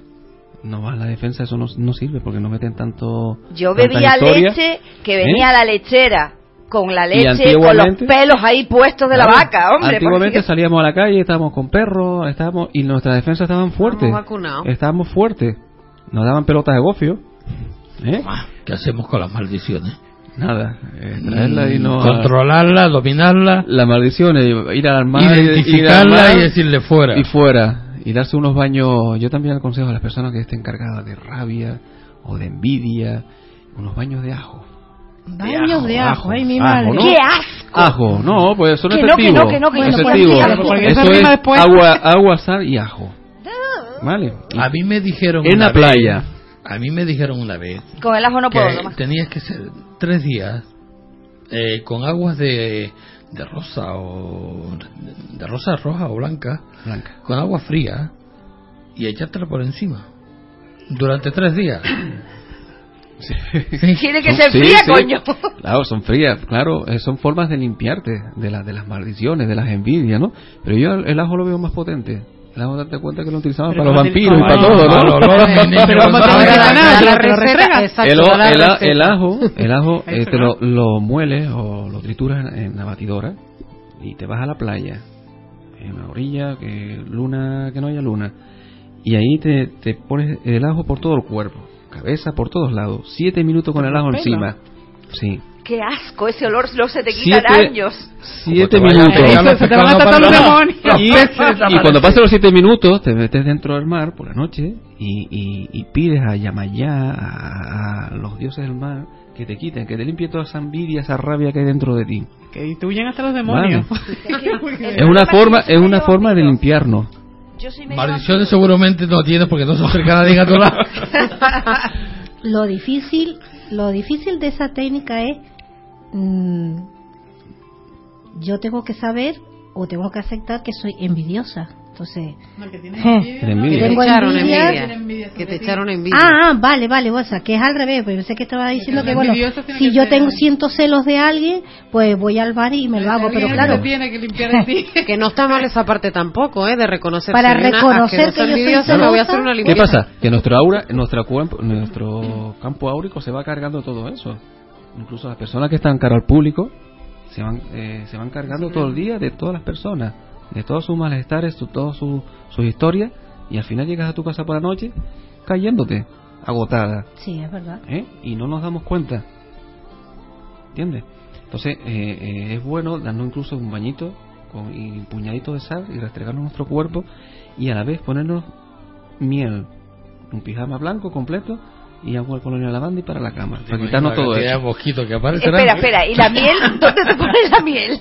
¿Eh? ¿Miel dónde? Miel por todo el cuerpo para endulzar Uy, ya, ya. y la sal para limpiar. ¿Pero qué Ay, me anticrisis. ¿El ajo, la miel y la A sal? Eh, eh, hacer como que te- no yo me acuerdo un montón de eso de hacer que te bañabas no con un billete Sí, Con sí. cuerpo que sí Y, que sí y que si lo coge Es una que- planta con tierra y lo plantas, no sale. También, también. No, a ver, a veces, a veces, ¿qué pasa también? Que a veces el, el- le tenemos asco al dinero.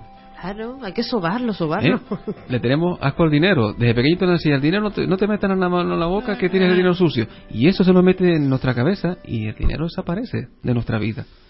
Entonces había un remedio que era pasar un, billete de 500 euros. en caso de encontrar Y no. Uno de 100, y pasártelo por todo tu cuerpo. Pe- ¿Dónde sacas ¿No vale un billete de diez? 500 Y, la- euros? y incluso eh, me- lavarlo. ¿eh? Lavarlo y decir que el dinero... eh, Que, eh, Absorber la energía absorber la del energía dinero. del dinero. Pero somos de Porque a estímulos veces- visuales A veces, Y- a veces lo rechazamos, inconscientemente lo rechazamos. Con 5 euros también vale. Capital no me llega. A veces rechazamos cosas, pero es por cosas que nos han dicho de la infancia. Y por eso a veces hoy en día nos, nos bloqueamos a seguir para adelante. Claro. No es la crisis, somos nosotros. es que nos Hay otros que lo que porque, nos dicen exacto porque hay otros que evolucionan y nosotros no. Eso digo yo. ¿Y, ¿Eh? por, y, y por qué se cumple la hora? Y, Y, nos- y yo no digo nada. Y nosotros no. Claro. Al- ¿Qué pasa? ¿Y cómo detener el tiempo, verdad, jefe? ¿Eh? ¿Cómo detener ¿Cómo el detener el tiempo? no existe Exactamente, tampoco. debería de tener. El tiempo es... Eh, el, el ajo es lo mismo pasarlo que comerlo. No, yo me lo es como. diferente, ¿eh? diferente. Es Después diferente. Te lo pasas por todo el cuerpo y verás tú lo- los Oh. resultados. Me A lo el mejor un remedio para otra cosa. ¿Eh? bueno, chicos, muchísimas gracias a todos. Tomás, un placer, como Gracias. siempre, tenerte aquí y espero que, no, que sigas viniendo y Muchas contándonos Pues sí, cosillas. Pues sí, muy interesante. Gracias. Muchísimas gracias. Hasta la próxima semana. Chicos, Bueno. que se diviertan y lo pasen bien. Nos Pues- vemos el miércoles. ¿eh? Buena Hasta la semana. próxima semana. Pero Buena antes semana. hay que pasar por el supermercado y comprar ajo, no nos olvidemos.